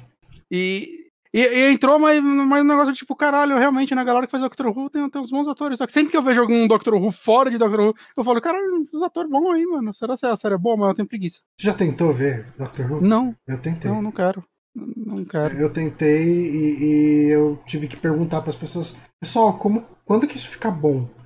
E não, mas não sei o que, tá. Daí eu falei, ah, tudo bem, deixa pra lá. é uma galera muito boa que fez essa série, né? É. E eu acho que ele manda bem nesse filme, eu gosto do personagem dele. Você, que ele é meio. É meio, é meio ambíguo o que é, ele tá é pensando. Ambíguo, é bem é... ambíguo, é, mas é, você acaba e é pegando... bom, é, bom isso. Uhum. É bom que e... seja ambíguo. É. Porque eu não sei, eu acho que ele, eles queriam que tipo você sentisse a dúvida dos personagens. Uhum. Né? Esse cara e tá aqui para nos ajudar ou esse cara é, é outro xenofóbico, né? Uhum. E, e, eu acho que ele, ele, faz um excelente trabalho, esse ator também. Eu acho que os três atores principais desse filme são incríveis. Uhum. É, inclusive, a, a, a, que faz a esposa, né, o Umi Mosako, eu não, eu não vi ainda, mas ela tá naquele Love, uh, Lovecraft Country. Putz, eu preciso muito ela é uma das protagonistas. Eu comecei a ver o primeiro episódio, tava gostando pra caramba, mas tava tarde, acabei caindo no sono, eu preciso muito pegar pra eu ver. Eu tenho que ver. Né? Agora, a única crítica que eu tenho a esse filme é a quantidade de tentativa de jumpscare dele. É o tempo todo barulhão, e isso me irrita, assim. Eu acho que hum. isso diminui um pouco da direção. Pelo menos não tem um jumpscare falso, que eu me lembre. Saca, mas ainda assim eu, eu, acho que é algo que deixa de ser efetivo em pouco tempo. Sim, assim, sim, sim. Acontece toda hora e. E eu acho que ele tem também uma questão de você ficar tão envolvido no drama dos personagens, parece ser algo tão mais importante que toda a parte de susto e de medo acaba funcionando pouco. É, então. Tem, tem, tem tanta cara de estúdio falando pro diretor, não, mas tem que ter um susto aí, não é terror, seu filme? É, parece um pouquinho. Né? E como é o primeiro filme desse diretor, né? É, ele tinha feito, parece que uns curtas antes, Uhum. um episódio de uma série. Então é o primeiro longa dele. Então, né, bem possível que né, o cara tem que ceder algumas coisas. Talvez ele fosse o que ele queria, mas eu, eu acho que isso diminui um pouco é, da própria tensão do filme. Que Uhum. toda hora que, eu- que dá um barulhão eu lembro que é um filme, saca? É. hum, podia não ter. Ele mata um pouco isso, isso é verdade. Ou diminuir, pelo menos. Aham. Mas assim, Mas- mesmo, mesmo mas- com isso eu gostei. Eu, eu acho que eu passei por cima Não, disso. Eu, eu acho eu que acho que é o único defeito pra mim. Eu acho que ele é um filme muito bonito, assim, a, a cinematografia dele é muito bonita. Aquela cena Sim. que eles estão sentados na mesa e a casa É toda cena quebrada, bonita é eu lindo, lindo, lindo aquilo, cara. Não, e tipo, vários detalhes, né? O lance, tipo, nessa cena ela comendo com a mão e ele com garfo, saca? Nossa, É, ele tem todo mostrando- esse. é, é, esse é um filme para um podcast dedicado Sim. e analisando todos esses detalhes, né? Tipo, como ele, ele, ele quer ser, entre aspas, colonizado, ele quer se adaptar à realidade do, do- da Inglaterra. Na Inglaterra. a realidade da Europa e ela tá presa a- às origens dela e ela tem orgulho da origem africana dela. Não, a gente não usa talher lá. Eu, eu, eu não gosto do gosto de metal quando eu como, sabe? Tipo, é, é, é, todos esses detalhes eu acho que enriquecem muito a dicotomia entre os personagens. Eu acho que é muito bom. Eu acho que a comparação que você fez com o Babadook é bem forte, assim. Eu, eu realmente não. na- tipo, eu ia acabar comparando ele com um filme de fantasma, de certa forma, né? Mas Uhum. com comentários sociais. Mas realmente acho que Babadook é um filme que, que dá pra comparar, assim. Não exatamente na, na estrutura, né? Mas não, não. em é. como ele trata os assuntos, né? Como Sim. ele. Os fantasmas têm um significado né, mais, mais forte Aham, do que apenas um fantasma. sim. Mas enfim, gostei muito, recomendo aí. No, aqui no Brasil ele ficou com o nome de O que ficou pra trás, lá fora o nome dele é His House. Vamos para a sua próxima indicação, Bonetti. Vamos, eu terminei já. É um jogo curtinho. O, um outro Shantae, é, é, não dá pra falar um novo, porque ele é o segundo da franquia, mas ele foi recentemente relançado pra Switch e Xbox One. É, ele, acho que o último port dele tinha sido pra Wii U e PlayStation 4. Nossa, que loucura! Ele foi PlayStation 4 em 2015 e Wii U em 2016. Ele saiu pra DS? Eu acho que eu joguei ele no Então, DS. então, então, esse jogo, ele é originalmente do DSware. Ele é o segundo jogo da franquia Shantae, né, Pra quem é, não conhece, né, o- é- é uma franquia da WayForward, começou no Game Boy Color, Uhum. que você joga com essa geniazinha. Eu analisei o último jogo da franquia aqui há alguns meses atrás, o And the Seven Sirens. E quando, quando saiu esse daí, tipo, eu tô muito feliz que essa franquia hoje em dia ela vai estar 100% acessível nos consoles atuais, Hum. né? Porque ainda não foi relançado, mas está para relançar também o primeiro de Game Boy Color, que eu, eu tô bem curioso para jogar ele, porque eu vi uns vídeos. Eu sei que ele deve ter envelhecido mal em muitos pontos, mas ele é um jogo de Game Boy muito impressionante de Sim. Game Boy Color. Assim, É, muito- é, eu, chegar na cidade e ficar um câmera na uma ele, câmera. Eu comprei ele no, no. Como que chama lá? O, a- eShop? é, na eShop. EShop tem os jogos. Como que é? Virtual Console? Chama no coisa também? No... Virtual Console. É. Eu comprei Virtual ele Console. no Virtual Console do, do 3DS. Não, não bateu pra mim, sabe? E eu gostei, eu gosto muito de Risker's Revenge e do daquele remake, reboot do Half Genie Hero. Eu quero. Então, eu, eu, eu quero meio que jogar todos os jogos da franquia, porque. Assim, eu gosto de Metroidvanias, eu, eu acho que é uma franquia muito simpática, Sim. né? Eu sempre fico curiosidade. E esse de Game Boy, acho que o que impressiona muito é, tipo.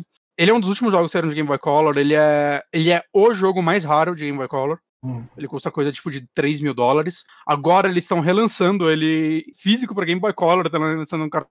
Eu até falei com um amigo meu, com o Gaudio, sobre. Eu falei hoje com ele isso. Cara, isso enfraquece o Ó, valor do eu- outro? Ele falou que não. Eu vou Ele sair da frente da sobe- câmera, mas eu tô te ouvindo, tá? Eu vou tentar tirar o grilo daqui, mas eu tô te ouvindo. Ele falou que isso talvez até fortaleça um pouco, porque, né, colecionador, essa nova versão não, não tem muito valor para eles. Então ela é mais para quem quer.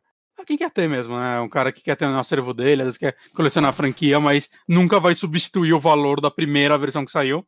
É, mas Eu não sei, ele é um jogo muito impressionante pro Game Boy, mas eu tenho certeza que por ele tentar fazer algo muito muito além do que o hardware é, permite, ele deve ser muito falho por isso também. Hum. E o Risk Revenge, ele é o segundo jogo da franquia, ele demorou um tempo para sair, se eu não me engano. Peraí, cadê a lista? Ele saiu oito anos depois do primeiro. Ah. E eu vi, eu vi algumas pessoas falando que talvez assim ele, ele, ele, sofreu muito problema de desenvolvimento e o lance dele ser de DSWare, ele é o jogo mais curto da franquia, ele tem uma eu terminei ele em umas 6 horas, mas a média dele é umas 5, pelo que eu vi. O que para um Metroidvania é bem pouco assim. Sim, sim. E eu vi gente falando que desconfiam, acho que não existe nenhuma confirmação disso, que talvez ele fosse para ser meio episódico, assim, ter mais de um jogo, vários joguinhos hum. curtos e acabou não rolando, né? E depois, em 2014 só, eles lançaram o terceiro, que é o Pirate's Curse, que eu vejo muita gente falar que é o melhor da franquia. Hum. Eu quero muito jogar ele. Eu, e... eu acho que eu fiz uma confusão aqui. O que você fez? O que eu joguei foi o Pirate's Curse. Ah, falam que ele é o melhor da franquia. O Pirate's assim, Curse que... é muito bom, cara. É muito, uhum. muito bom mesmo. O que, que, que acontece, né? É, é, é bizarro que, assim, eu joguei o último, né? O o Seven Siren pro Risk Revenge. Visualmente, tá, você vai ter o choque porque ele é pixel art, enquanto o outro é aquele HDzinho. Eu acho legal que essas versões, acho que na Director's Cut eles colocam, quando eles conversam, eles colocam os personagens em HD uhum. aparecendo, né, as fotozinhas e tal, isso daí é legal, o texto, tá tudo escalado para HD, então ele, é, ele funciona bem, só que aí na hora que você joga ele é o pixel art, o que não, é que eu acho que é uma pixel art bem bonita. Sim. E eu gosto de pixel art. É... Mas assim, eu, o que eu vi é, quando eu joguei o, o caralho, o Seven Siren, eu depois fui ver algumas pessoas falando sobre ele até, para ver como o que os fãs estavam achando sobre o quinto jogo, porque eu tava gostando muito e tudo mais, né? E eu vi que ele teve muitas melhorias de qualidade de vida, assim. Uhum. Tipo, o lance da dança nele, né? É, você usa basicamente para usar umas habilidades muito específicas que você não usa o tempo todo. E as uhum. transformações dela, que é algo que você usa constantemente, você não precisa da dança. Né? É por atalho de botão mesmo e tudo mais, e funciona perfeitamente. Sim. E eu, eu vi gente elogiando isso, né? não tinha jogado os antigos, agora indo para isso eu entendi o porquê. Porque você pega transformações, né? Você se transforma tipo num macaco, num elefante, saca? Você se transforma em, em animais que eh, são basicamente, né, pra quem joga com Metroidvania, é, são as habilidades que vão ajudar você a progredir, progredir mais, né? Sei é, lá, como é, Symphony of the Night você vira um morcego. Que vai pular, é, é, o macaco pode escalar, o elefante empurra coisa pesada e por aí vai. E, cara, como é chato usar isso, cara, porque o que acontece? Você tem que fazer as danças, só que não é tipo, ah, segurei o botão de dança, apertei para cima, virou macaco, apertei para baixo, virou elefante, por aí vai. Não, você segura o botão de dança, ela tá na posição 1 da dança. Aí, automaticamente, depois ela muda para 2, você tem que esperar. Você quer um personagem X, tem que esperar ela chegar na posição 3 da dança. Foi lá segurando o botão, esperando. Posição 2. Aí você solta o botão, ela. E saca, isso quebra o ritmo na hora. Eu, eu queria me transformar o mínimo possível. Assim, eu, eu criava, quando eu tinha que voltar nos lugares, eu criava rotas na minha cabeça para como vou passar por aqui sem ter que me transformar, saca? Porque enche o saco. É muito chato isso, saca? E, e é coisinha que eu olho assim, tipo, beleza, esses Director's Cut eles, é só um relançamento de uma coisa que já saiu antes, né? Mas eu olho, tipo, porra, eles podiam ter, saca, retrabalhado isso hoje em dia. E eu vi que um dos motivos da galera adorar o 3, o que acontece? O 3 é o Pirate's Curse, que eu tô muito afim de jogar agora, é que assim, spoiler! No, no final do Risk Revenge, você perde seus poderes de Rafdini, você vira humana. E no, no Pirate's Curse, você, é você é humana. E você não tem a transformação. As danças. E então é. eles substituíram as coisas que você. as transformações por itens. E falam que a jogabilidade fica muito dinâmica, assim, funciona muito bem. Que você tem bastante as coisas que você usaria na transformação, só que, tipo, você vai usando de gol, assim, e falam que a jogabilidade fica, é muito boa. Uhum. Né? Até vi gente reclamando no 5 que, tipo, porra, podia ter deixado como 3 ainda. Né? Não sei, né, se precisava. Eu acho que no 5 eles já deixaram dinâmico bastante, eu gostei. Mas eu entendo isso. Agora, eu vou falar que eu saí um pouco decepcionado do Risk's Ranger. Eu meio que não gostei muito dele, não. Hum.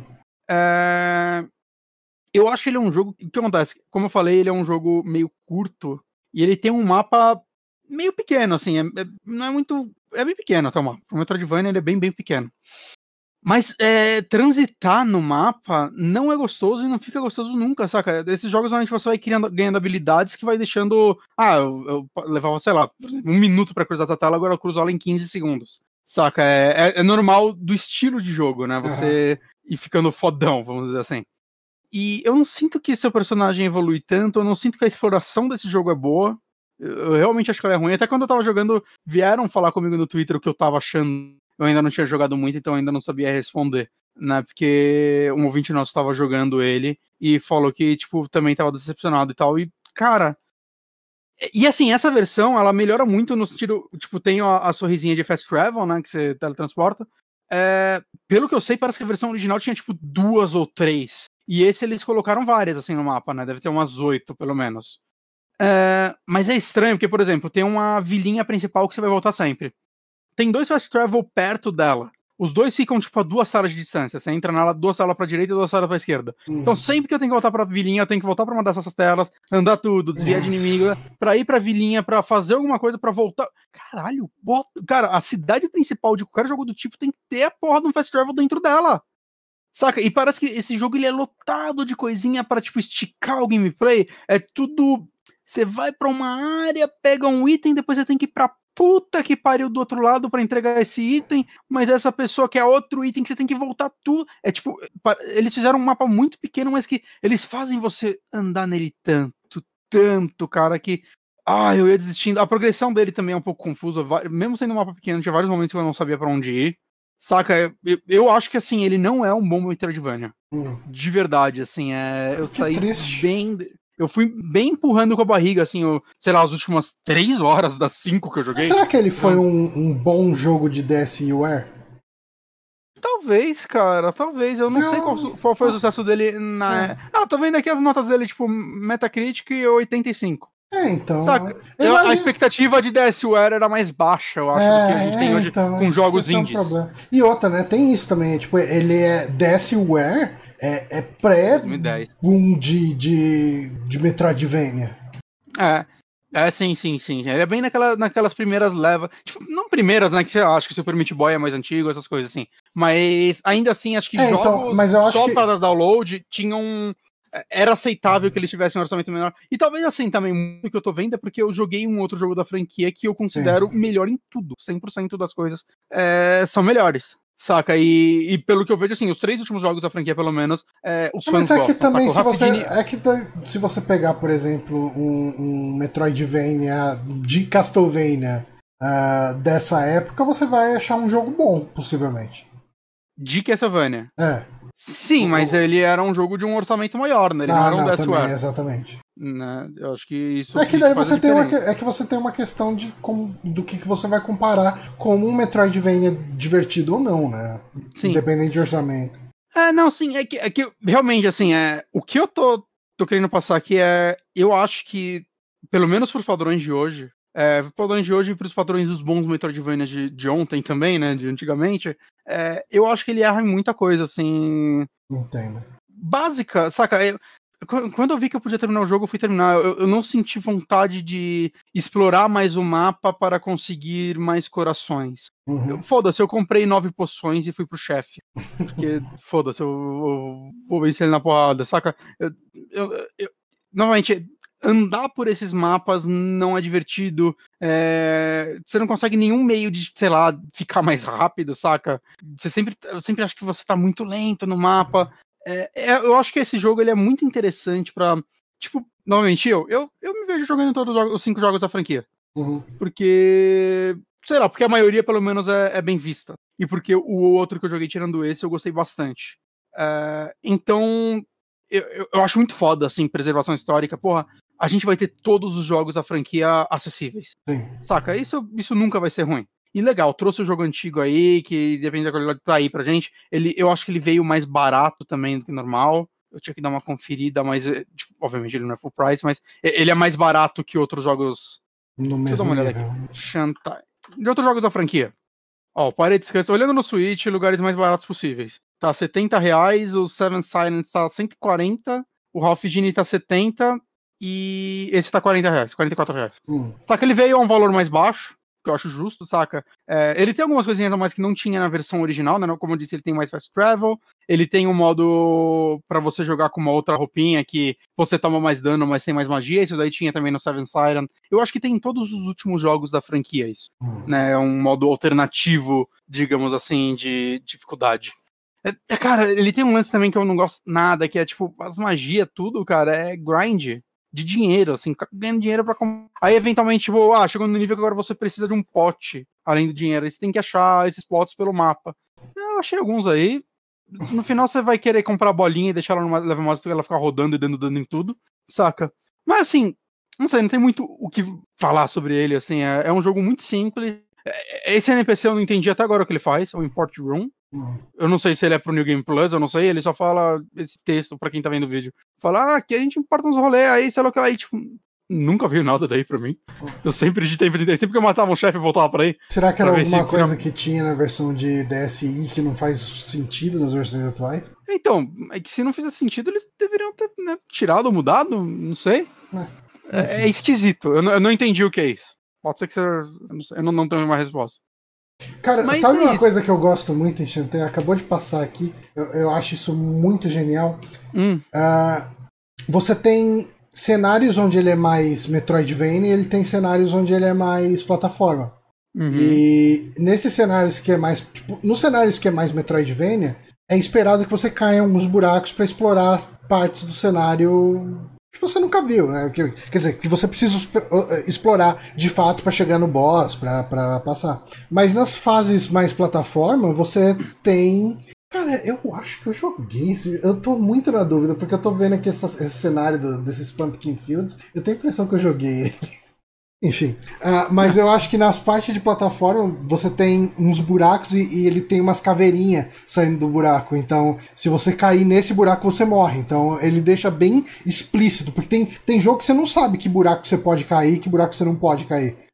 Uhum, sim, isso eu acho muito bom também. Isso, inclusive, é usado em alguns lugares como passagem secreta, né? Às vezes você tá andando num lugar que é mais plataforma, você tem um monte de buraco com, com a caveirinha, né? Você fala, ok, se eu, se eu cair aqui eu vou morrer. E de repente, mesmo nessa parte de plataforma, um dos buracos não tem a caveirinha. Uhum. Você, hum, Isso é legal. Isso é aí legal. você vai, pula, você acha uma parte secreta, eu acho legal. O Peter PPL perguntou: Boa noite, é, cheguei agora. Não sei se você comentou isso, boa noite, mas te incomodou ter que esperar a animação da dança toda vez que tem que se transformar? Sim, eu, eu comentei isso um é, a pouco mais gente cedo. comentou um pouquinho antes. É, é- é meio chato, né? Parece que isso acontece em outros jogos da franquia também, mas fiquei feliz que no último isso eles arranjaram uma forma mais interessante, né, de implementar a dança sem quebrar o ritmo do jogo. Mas assim, eu acho que eu só consigo recomendar esse jogo se você já jogou os outros. Saca aí? Quer ver qual é que é? É, sabe, a história, né? Que a história dele é relevante, né, pro, pro próximo. Não que você não vai entender o próximo se você não jogar esse, né? Mas ela é relevante. Então, mas assim, se você nunca jogou um Shantai, é, eu realmente não recomendaria ser por ele. Eu só joguei, tirando ele, o último. Eu recomendo muito o último, achei ele muito legal. Ele é muito bonito, ele é muito carismático, ele é gostoso de jogar, a exploração é legal. É, ele é um Metroidvania muito competente, mas trazendo aqui um pouco sobre o que eu vi fãs falando, eu vejo muita gente falando que o Pirates Curse, que é o terceiro jogo da franquia, é o melhor da franquia. Uhum. Provavelmente vai ser o próximo que eu vou jogar, vou ficar de olho em promoçãozinha e tudo mais. Eles... Essa franquia sempre tá em promoção. O Parts Mas eu quero- Curse eu quero jogar tá ele. no- nos- nas novas plataformas? É? O Parts Curse ele teve relançamento HD? Sim, sim. assim? Ah, legal. Sim, ele tá Switch, Play 4, acho também. Ele é um jogo muito bom, cara. Você vai gostar É. dele, ó. Eu imagino. Ele é pixel art também, né? Só a partir É. do 4 que eles mudaram pra aquele.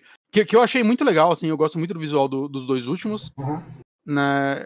E- então, mas tipo, o pixel art desses aí também é muito bonitinho, assim. Não, é- muito bonitinho, é muito bem não, não vai ser um problema, assim. Eu, eu acho que eu prefiro o visual novo. Eu realmente acho que eles acertaram a mão, assim, é, e, e é difícil, assim, eu acho que muitas vezes quando eles fazem esses 2D HD, é muito fácil, sei lá, ficar parecendo flash, Uhum. né, mas eu acho que no Shantae é, eles fizeram com uma qualidade É muito que a boa, animação assim, é muito o- bem feitinha, né? E daí ele não Uhum, fica parecendo uhum. uma coisa barata. Sim, e o último, né, tem todos os lances que ele tem as animações lá do, eu esqueci o nome do estúdio, mas que se não me engano fez o anime Kill la Kill, Hum. né, então tem umas animaçõezinhas em anime mesmo, no meio do jogo, que são bem bacaninhas e tudo Nossa, mais. muito bem feita. Quando você tava jogando na live, achei muito bom. É, então, é, é bem legal isso daí. Né? E, sei lá, é, é, é legal. Eu, eu não sei, é uma franquia que eu gosto de. Eu queria tentar entender assim. que Eu não vejo uma grande quantidade de pessoas falando dela, mas é, é uma franquia, saca, que, que eu acho que é a que mais remete ao WayForward, né? A WayForward, ela, se não me Uhum. engano, ela ajuda na produção de vários Metroidvanias, né? Até tem alguns outros dela mesmo. Mas ela é um estúdio que parece. Talvez eu esteja falando merda, mas ela parece que é, que é um estúdio muito de suporte para outros estúdios. É, mas Né? E- sabe o que acontece? É, Eu acho que Chanté, ele. Virou o mascote deles, né, de certa forma. Sim, sim, mas eu acho que ele é um Metroidvania competente, mas ele não é genial em nenhuma forma, eu acho. Eu acho ele bem competente, mas ele ele é, ele é mais marcante pelo carisma dos personagens do que você chegar e falar, putz, essa mecânica que eu nunca vi nada parecido em lugar nenhum. Sim. Sabe? Sim, concordo, concordo. Ele, ele é um... não, acho, não é um defeito. É, é um... ele é uma commodity de, de Metroidvania. Eu acho que ele é acima da média, pelo menos o, o que eu joguei mas não é o melhor que eu joguei, saca? Ele. É, mas eu acho que ele, ele se destaca muito pouco. Ah, hum. E eu não, acho que por isso que ele nunca conseguiu angariar uma base de fãs gigante, sabe? Mas, eu, mas eu, eu acho que eu sinto que, tipo, a galera que faz ele e, e os fãs que existem, que eu não sei quanto vende essa franquia também, mas hum, o que eu sinto é que é, ele virou né? Uma... Porque... Ah, sim, sim. Uhum. Eu sinto que os últimos devem ter vendido bem. Pra, tipo, tem, tem cara de muito bem no Switch, pelo menos. Uhum. Mas eu sinto que é uma franquia que, tipo, significa muito para as pessoas envolvidas, vamos dizer assim. Uhum. Eu sinto que a WayForward, assim, ela tem muito orgulho dessa franquia. Né, isso eu vejo até pelos releases que eles mandam pra gente e tudo mais. Né, o lance deles estarem relançando o primeiro de Game Boy agora em cartucho. Saca? E ao mesmo tempo, Shantae é uma franquia que eu olho para ela, ela, ela tem uma cara para mim de que ela existe há mais tempo do que ela realmente existe, porque ela tem uma cara de jogo carismático do Super Nintendo, mas ela não existia no Super Nintendo. Uhum. Você entende? Ela, sim, ela, sim, ela, sim. ela, quase que me traz uma nostalgia que não existe. Uma nostalgia falsa. É, é, quase como eu encontrei. Olha só, eu encontrei esse jogo que tava no meu Super Nintendo e eu não, não deixei passar. E não, não, ela não é uma franquia tão antiga assim, né? Uhum. Então, é, é, é, curioso, assim, é, eu acho que ela, ela tem um good vibes diferente, assim, eu espero, eu, eu torço sempre que sair um jogo novo deles, até antes de eu jogar, assim, eu olhei e falava, pô, esse, eu sempre me enrolei para jogar, né, Shantai, e eu sempre olhava e falava, pô, esse jogo parece tão legal, assim, né, tipo, sabe, sabe quando você torce a favor do negócio? Porque, uhum. é, sei lá, sei lá, acho que, ó, tô devagando muito também, mas é, é uma franquia que eu, que eu gosto de, que ela exista, assim, eu quero conhecer mais sobre ela os dois que eu joguei, um me decepcionou, mas um outro que ainda bem é o mais recente, né? Quando o mais recente decepciona é ruim. Ah, que é, indica maus caminhos, é, talvez. A expectativa cai lá pra baixo. então, sei lá, quero, quero jogar mais Shantai, assim. Eu saí assim do outro. De lá pra cá teve umas promoções dos outros, eu quase peguei, mas eu, puta, calma, eu, eu tô limpando o palato ainda, né? Foi muito junto. Uhum. Né? Então, provavelmente assim, ano que vem eu vou jogar mais algum da franquia. É um jogo que de meses em meses eu devo pegar é algum. Bom que possivelmente vai ser o Pirates Curse, que é Sim. muito bom. Ou o primeiro, né? Bem capaz quando ele, ah, quando ele for relançado, ofereçam aqui, eu aceite. Justo. Ah, então, Bonatti, a gente tem 15 minutos para as 11. Você acha que a gente fala de The Search of Darkness ou. Eu não sei se a gente consegue falar nesse tempo. Vamos, vamos falar nesse tempo. Quando estiver perto tá. das 11, a gente puxa o fim. Fechou. Uh, mas enfim, você assistiu inteiro, né? Eu, uh, eu acabei anteontem. É, eu preciso. Ainda falta uma horinha de filme para ver. Acabei anteontem e ontem eu fui ver Maniac. Eu não lembrava que ele era tão sujo. mas eu gosto muito desse filme. Uh, mas a gente assistiu aí o In Search of Darkness, que ele é um documentário uh, num formato bem interessante, um formato quase que de compêndio, né? Uh, sobre os filmes de terror dos anos da década de 80. Eles fazem basicamente o que a gente fez ano passado falando dos jogos da década. É. Vamos passando por ano e falando. É isso que eles É fazem. meio que isso, né? É bem isso. Uh, com a diferença que ao invés de ser só duas pessoas que gravam um hum. podcast, você tem um monte de gente. que não significam nada pro mundo, tem um monte de gente relevante que cria é, coisas e, que e criaram boas partes dos filmes. Isso é uma coisa legal. E, e é bem legal porque ele vai, cara, é, é, ele traz um compêndio muito, uh, uh, na minha visão, muito completo dos anos 80, né? Do, em matéria de terror. Hum? Eu, eu, eu tô ofendido que eles não falaram de Slumber Party Massacre. Ok. Que é um filme que, falando sério, eu acho que rende um podcast. Mas será que não que entra ele é muito... no segundo? Tomara, tomara. Que passa o pôster dele. Que, hum. não, é que eu realmente acho que ele é. Eu achei meio absurdo não falarem dele. É, sofrendo fila aqui porque ele é um slasher que ele é inteiro produzido por mulheres, ele ficou muito famoso por isso, né? Tipo, dirigido, produzido e tudo mais. Só que ele é meio bizarro. O que acontece? A roteirista do filme, ela, ela escreveu esse filme para ser uma comédia. Ele é de 81, talvez? É, era para ele ser uma, uma paródia de slashers. Então ele ia ser, tipo, pioneiro nisso. Uhum. Só que, saca, que é uma coisa que a gente vê muito hoje em dia, mas, tipo, cara, era, era muito no calor do momento. Sim. Só que por algum motivo, e isso tornou ele um filme muito interessante, a diretora pegou esse roteiro, filmou o roteiro basicamente como ele tá ali, só que como se fosse um filme sério, como se fosse um slasher sério.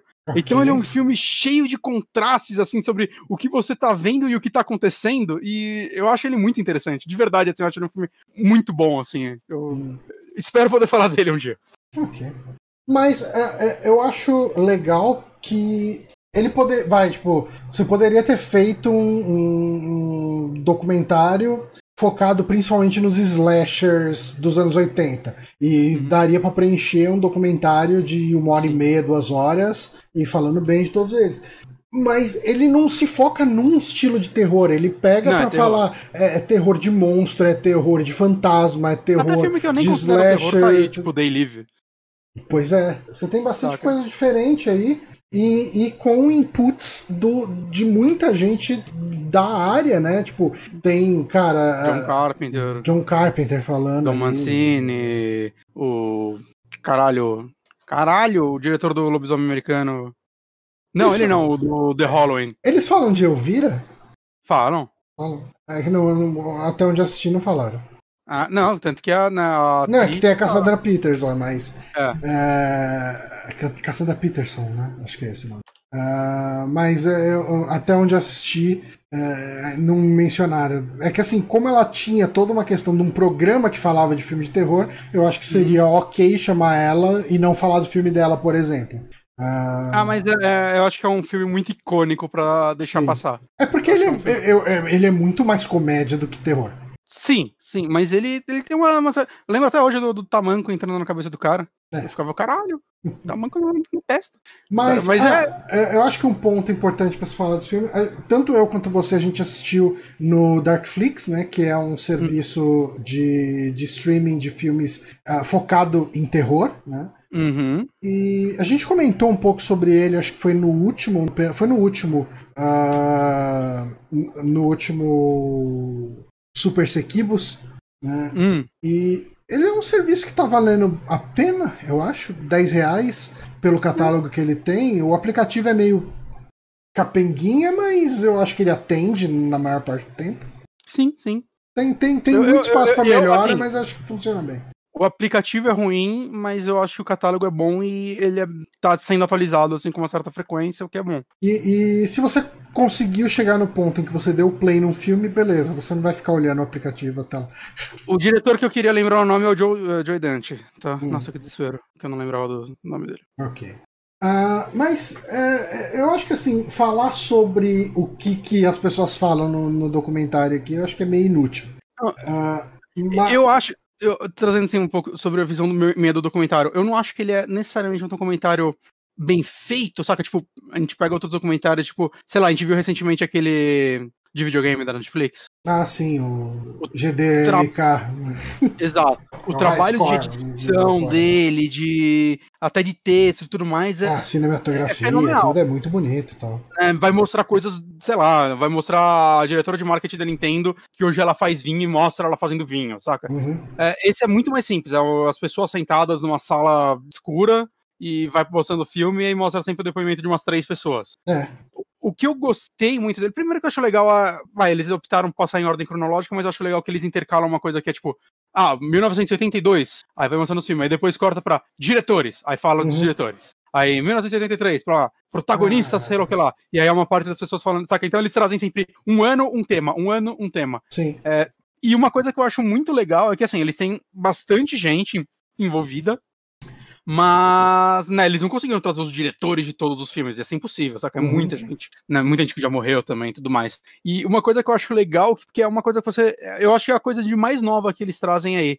Que é uma coisa que a gente não vê muito, tipo, em entrevistas e coisas do tipo, que é você vê diretores, é, atores, o que for, roteiristas, né, pessoas específicas, falando sobre obras que elas não participaram. Sim. Então, Sim, lá, isso é bem legal. falar alguma coisa de algum filme de lobisomem, Nossa, é, essa, eu ia citar exatamente esse exemplo, né? Que, foi- que é muito bom. Né? Falando sobre lobisomem americano em Londres, em, saca, em qualquer filme The Howling e vão- tal. E, e eles, eles falam, e assim, rola um respeito, né, entre eles, falando é. dos Ah, não, teve três, três filmes de lobisomem esse ano e tal. E tipo, é. ah, pô, eu fiz esse aqui, não fez tanto sucesso quanto o outro, mas o outro é legal, é legal. pra caramba e tal. Então tem, tem um, um, lance meio que de uma fraternidade ali mesmo, né? Uma coisa bem e legal. E é legal que você vê, você vê alguns deles, assim, é você vê que alguns deles são, tipo, realmente muito fãs de cinema, saca? No Sim. sentido. Sabe quando você vê o Tarantino falando de cinema e é muito legal, porque ele não é só um diretor, ele é um fã de cinema. Ele, uhum.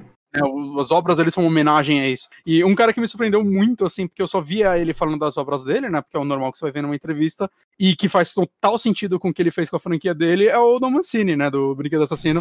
É, é muito legal, assim, que ele fala bastante nesse documentário, e é muito legal ver o conhecimento que ele tem, assim, sobre cinema. Ele fala sobre os filmes mais B e tudo mais. E isso é interessante porque, sei lá, Brinquedo Assassino é uma franquia que nos últimos filmes, na verdade, pelo menos desde a noiva de Chuck, assim, ele faz muita referência a outros filmes o tempo todo. Né? Ele uhum. virou um filme de muitas referências. Né? O Corey Taylor também fala bastante até, né? Ele, ele fala de alguns filmes meio obscuros que eu acho legal.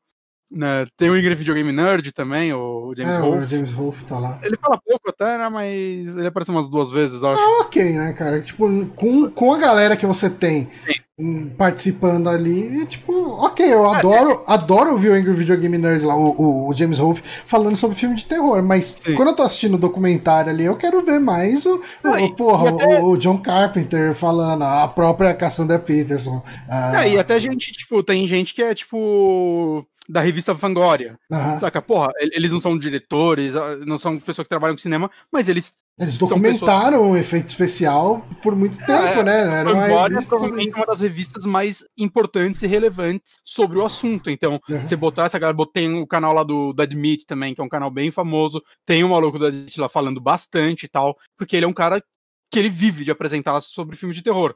Saca? Então, eles fazem sentido, uhum. né? E, e, é muito engraçado você ver como, tipo, caralho, né? O John Carpenter foi prolífico pra caralho, né? Que todo ano, assim, quase é. Ah, tá, tal ano, Enigma do Outro Mundo. Tal uhum. ano, aí, tipo, Halloween 2. Aí depois They Live, aí Christine. É tipo, caralho, The Fog, todo ano, assim, a quantidade de clássicos que esse filho da puta dirigiu em, em 10 anos, saca? É ridículo. Não, é, é muito foda, é uma cara. Né? Ele é um dos caras que, tipo, ah, ele tá aposentado. Merece, deixa ele, cara. tá de boa lá. É, é muito legal isso. E, e, é muito legal uma coisa que eu achei da hora foi ver ele falando, né? Quando eles falam de trilhas sonoras, e o John Carpenter falando, ah, mano, é, eu fiz as músicas com sintetizador porque era uma forma de, de economizar, de economizar, né? Não tinha, né? Sim. não tinha como a gente contratar uma orquestra para fazer. E se é para contratar um cara para fazer sintetizador, isso daí eu faço. Porque ele é, né? A família dele era de músicos, né? Acho que ele, a mãe ou o pai dele tocavam piano, então ele aprendeu desde jovem. Ele, ele é multi-instrumentista, né? E é interessante, e, assim, você ver. Uma coisa que eu gostei. Assim, eu uma coisa que eu gostei muito no documentário é, é que ele, ele quebra um pouco essa questão da, de algumas romantizações quando ele bota o diretor de Sexta-feira 13 para falar: não, a gente estava copiando Halloween mesmo, a gente estava seguindo a fórmula e a gente queria conseguir algum dinheiro com isso. Tipo, é, é, é commodity, o, sabe? É, é não é. Ele, ele, sempre foi aberto contra isso, isso eu acho é, legal. Então... Ele nunca, nunca, nunca vi ele mentindo isso. Uhum. Ele, não, não, eu queria ficar rico, gente. E era plagiar Halloween, era esse o caminho. E eu acho que ele fez muito bem, né? Ele fez uma franquia que se tornou maior do que Halloween. Uhum. Mas, cara, é, eu, eu, acho que... É, eu acho que assim, a crítica que eu tenho ao documentário é que eu acho que ele devia ser uma série. Eu também acho, eu acho que não faz sentido, assim, saca? É, um vídeo de quatro horas e. Porra, divide isso daí em cinco episódios, ia ser bem mais uhum, gostoso de assistir. Sim, bem mais de boa. Eu já teria terminado, com certeza. É, porque existe. Cria uma preguiça quando você olha lá quatro horas e pouco. Eu lembro que tipo, eu quase financei isso daí, só não financei, né? Porque dólar infernal. É. Então, dólar infernal eu falo ainda era dólar a quatro reais. Quando eu ia financiar essa porra. Agora ainda pior ainda. Mas aí eu lembro que eu tipo, acompanhei o Kickstarter deles e tudo mais. E eu lembro quando eles falaram no tempo, falei, porra, fantástico, bota mais, é isso aí que eu quero. Mas ao mesmo tempo, tipo, porra, eles podiam ter editado isso em episódios. É, cara, é, é, é, conteúdo, nem precisa, não precisava editar para cortar conteúdo. Transforma numa sériezinha, cara, e, e tá lindo. Ia ser mais fácil deles venderem a ideia depois. Porra. Pra, tipo, Netflix, né, e tal, tudo. É. Então, eu achei, sei lá, eu, eu acho que foi um erro. Talvez se eles cortassem Eu acho que dava até pra fazer isso agora, cara. Ele é até segmentado ali na- na- nos anos e no- nos temas. Cada episódio, dois anos e dois temas, saca? É, Dá mais eu acho que dava até hora. pra ser um, um ano e um tema. Ele vai até 89, esse? 89. Ah, ele vai, ele chega em 89 mesmo. Chega, chega. Tá. Chega. É, então ok. Por Dois anos e um tema, sei lá. Saca, corta aí 5 ou 6 episódios de 40, 50 minutos, já era. É, então, porque é, é, que nem o pessoal fez com. A Globo faz isso, né, de vez em quando. Pega um- um- uma série, edita e transforma em filme, ou faz o contrário. Uhum. É, Eu acho que, que- eu acho que nada impede eles de pegarem isso do jeito que ele tá hoje e, e fazer uma mínima edição aí, uma, uma rede. Não precisa cortar conteúdo, é só separar em episódio e beleza, cara. Uhum. Ma- Mas, assim, eu, eu acho que ele, ele funciona como um catálogo, saca? Ele é quase aquelas revistas que tá almanac de Uhum. mil filmes que você tem que ver antes de morrer, saca? Essas. É, é meio que isso. Né? Ele, ele não traz tanta coisa nova assim de informação pra quem já pesquisa coisas sobre o gênero, mas como eu falei, pra mim já é muito interessante você ver o, o John Carpenter falando sobre o filme de tal pessoa, saca? Uhum. E- essas coisas pra mim já são muito legais, assim, é um, é um conteúdo que acaba parecendo até um pouco mais de uma conversa, né? É um pouco mais informal, eu acho muito legal isso. É, E não sei, eu acho que, tipo, quem é fã de terror, eu acho que eu recomendo, fácil. Quem não é fã de terror, pode ser interessante também. Não é assim, tipo, se você odeia terror, você não vai gostar. Exato, mas, Mas se você você gostar minimamente, de, se você chegar, ah, pô, eu tô aqui com uma galera, eu, assim, bota um filme de terror, come uma pipoca, eu me divirto. Pode ser legal, pode ser E bacana sabe- assistir. Eu acho que ele funciona muito bem também pra você assistir ele e anotar num papelzinho quais filmes você achou interessante pra depois você Sim, assistir. eu eu me arrependo de não ter feito isso. Porque teve um monte de filme que, eu- que, eu- que eu vi eles falando e falei, putz, esse filme parece ser legal. E eu Uhum. não anotei o nome e terminei de. É tanto filme que você vê que é difícil você guardar depois. Não. Tem uns aí que eu mesmo nunca ouvi falar, cara. Uhum. né? Então é, é um negócio. É, é- é um bom catálogo, assim, que eles trazem. Sim. É Saca? bem legal. Eu recomendo e recomendo o, o Darkflix, cara. Tipo, é um serviço recomendo. bem bacaninha. Eu acho que dá pra melhorar o, o aplicativo, principalmente, mas é, é, é um. Quero muito que eles coloquem em função de download pra eu poder baixar umas paradas pra ver se é internet. Porque como eu tô vendo do iPad, porque não pega na minha TV também, eu ia ter que ver o do computador. Saca? É, E eu vejo na sala e lá embaixo o sinal é fraco. Eu tô compartilhando o sinal do meu celular com o iPad. Tá, tá. É que eu não tô saindo de casa também, não tô gastando nada dessa porra, né? Mas, Ah, mas é a forma que eu tô vendo sem ter que ficar dando buffer o tempo todo. é, eu tô assistindo pelo Chromecast, né? Eu boto no celular e Hum. transmito pra TV. É, eu não tenho. Eu teria que ligar o PC, tipo, ligar por cabo, assim, na TV, né? O que dá pra Aham. fazer aqui no quarto de boa. Eu nem olhei também, mas eu tenho certeza absoluta que não existe aplicativo pra TV do Netflix. não, não existe. Mas tem muita coisa pra melhorar no aplicativo, com certeza. Mas eu acho que é um, é um serviço que eu recomendo se você gosta de terror, porque ele realmente traz coisas. Cara, tem coisas que tem nele que eu acredito que talvez nunca estiveram em catálogo no Brasil. Saca? Você abre ele tem Necromantic 1 e 2. e Tá na Tem uns capa, diálo né? ali no meio, né? Uns, uns, uns tem bastante diálogo nele. É, eu vi um do Lúcio Fulci lá esses dias que eu achei maravilhoso. Hum, É, alguma coisa do cemitério, caralho. É, bem- é um do- dos clássicos dele. uhum. Que enquanto eu assistia eu falava, caralho, é meio rip-off de Iluminado. Aí eu vi uma galera falando, ah, não, ele plagiou Iluminado mesmo. Mas, mas, cara, Fulci é muito foda, cara. Eu, Cê- cê- preciso cê- assistir- eu preciso parar pra ver Cê- uns filmes, cara. Ima- Imagina o estilo do, do Dario Argento de assassinatos, só com efeitos nível Tom Savini pra mais, que ele até influenciou um pouco Tom Savini no Dia dos Mortos, porque que legal. ele que trouxe zumbis como pessoas em decomposição no, no filme Zumbi 2. Então, é, é muito violento os filmes dele, eu, go- gosto. Recomendo. Mas é, é isso então, Bonatti. É isso então. É isso então. Queria agradecer então. a todo mundo que acompanhou aqui esse podcast até o final na transmissão ao vivo. Lembrando, Uhum. galera, quem assina o Prime puder apoiar a gente aqui, ah, doando sua inscrição do Prime pelo twitch.tv barra superamigos, a gente agradece muito. A gente fica por aqui e na terça que vem, lembrando, temos as lives aí de ah, Sekiro, onde eu morro pra caramba e avanço muito pouco. Mas fica rolando uma conversa ali pra entreter vocês. Eu acho que isso é o que importa. Ah, a gente fica por aqui então, até terça-feira que vem. Até terça-feira que vem.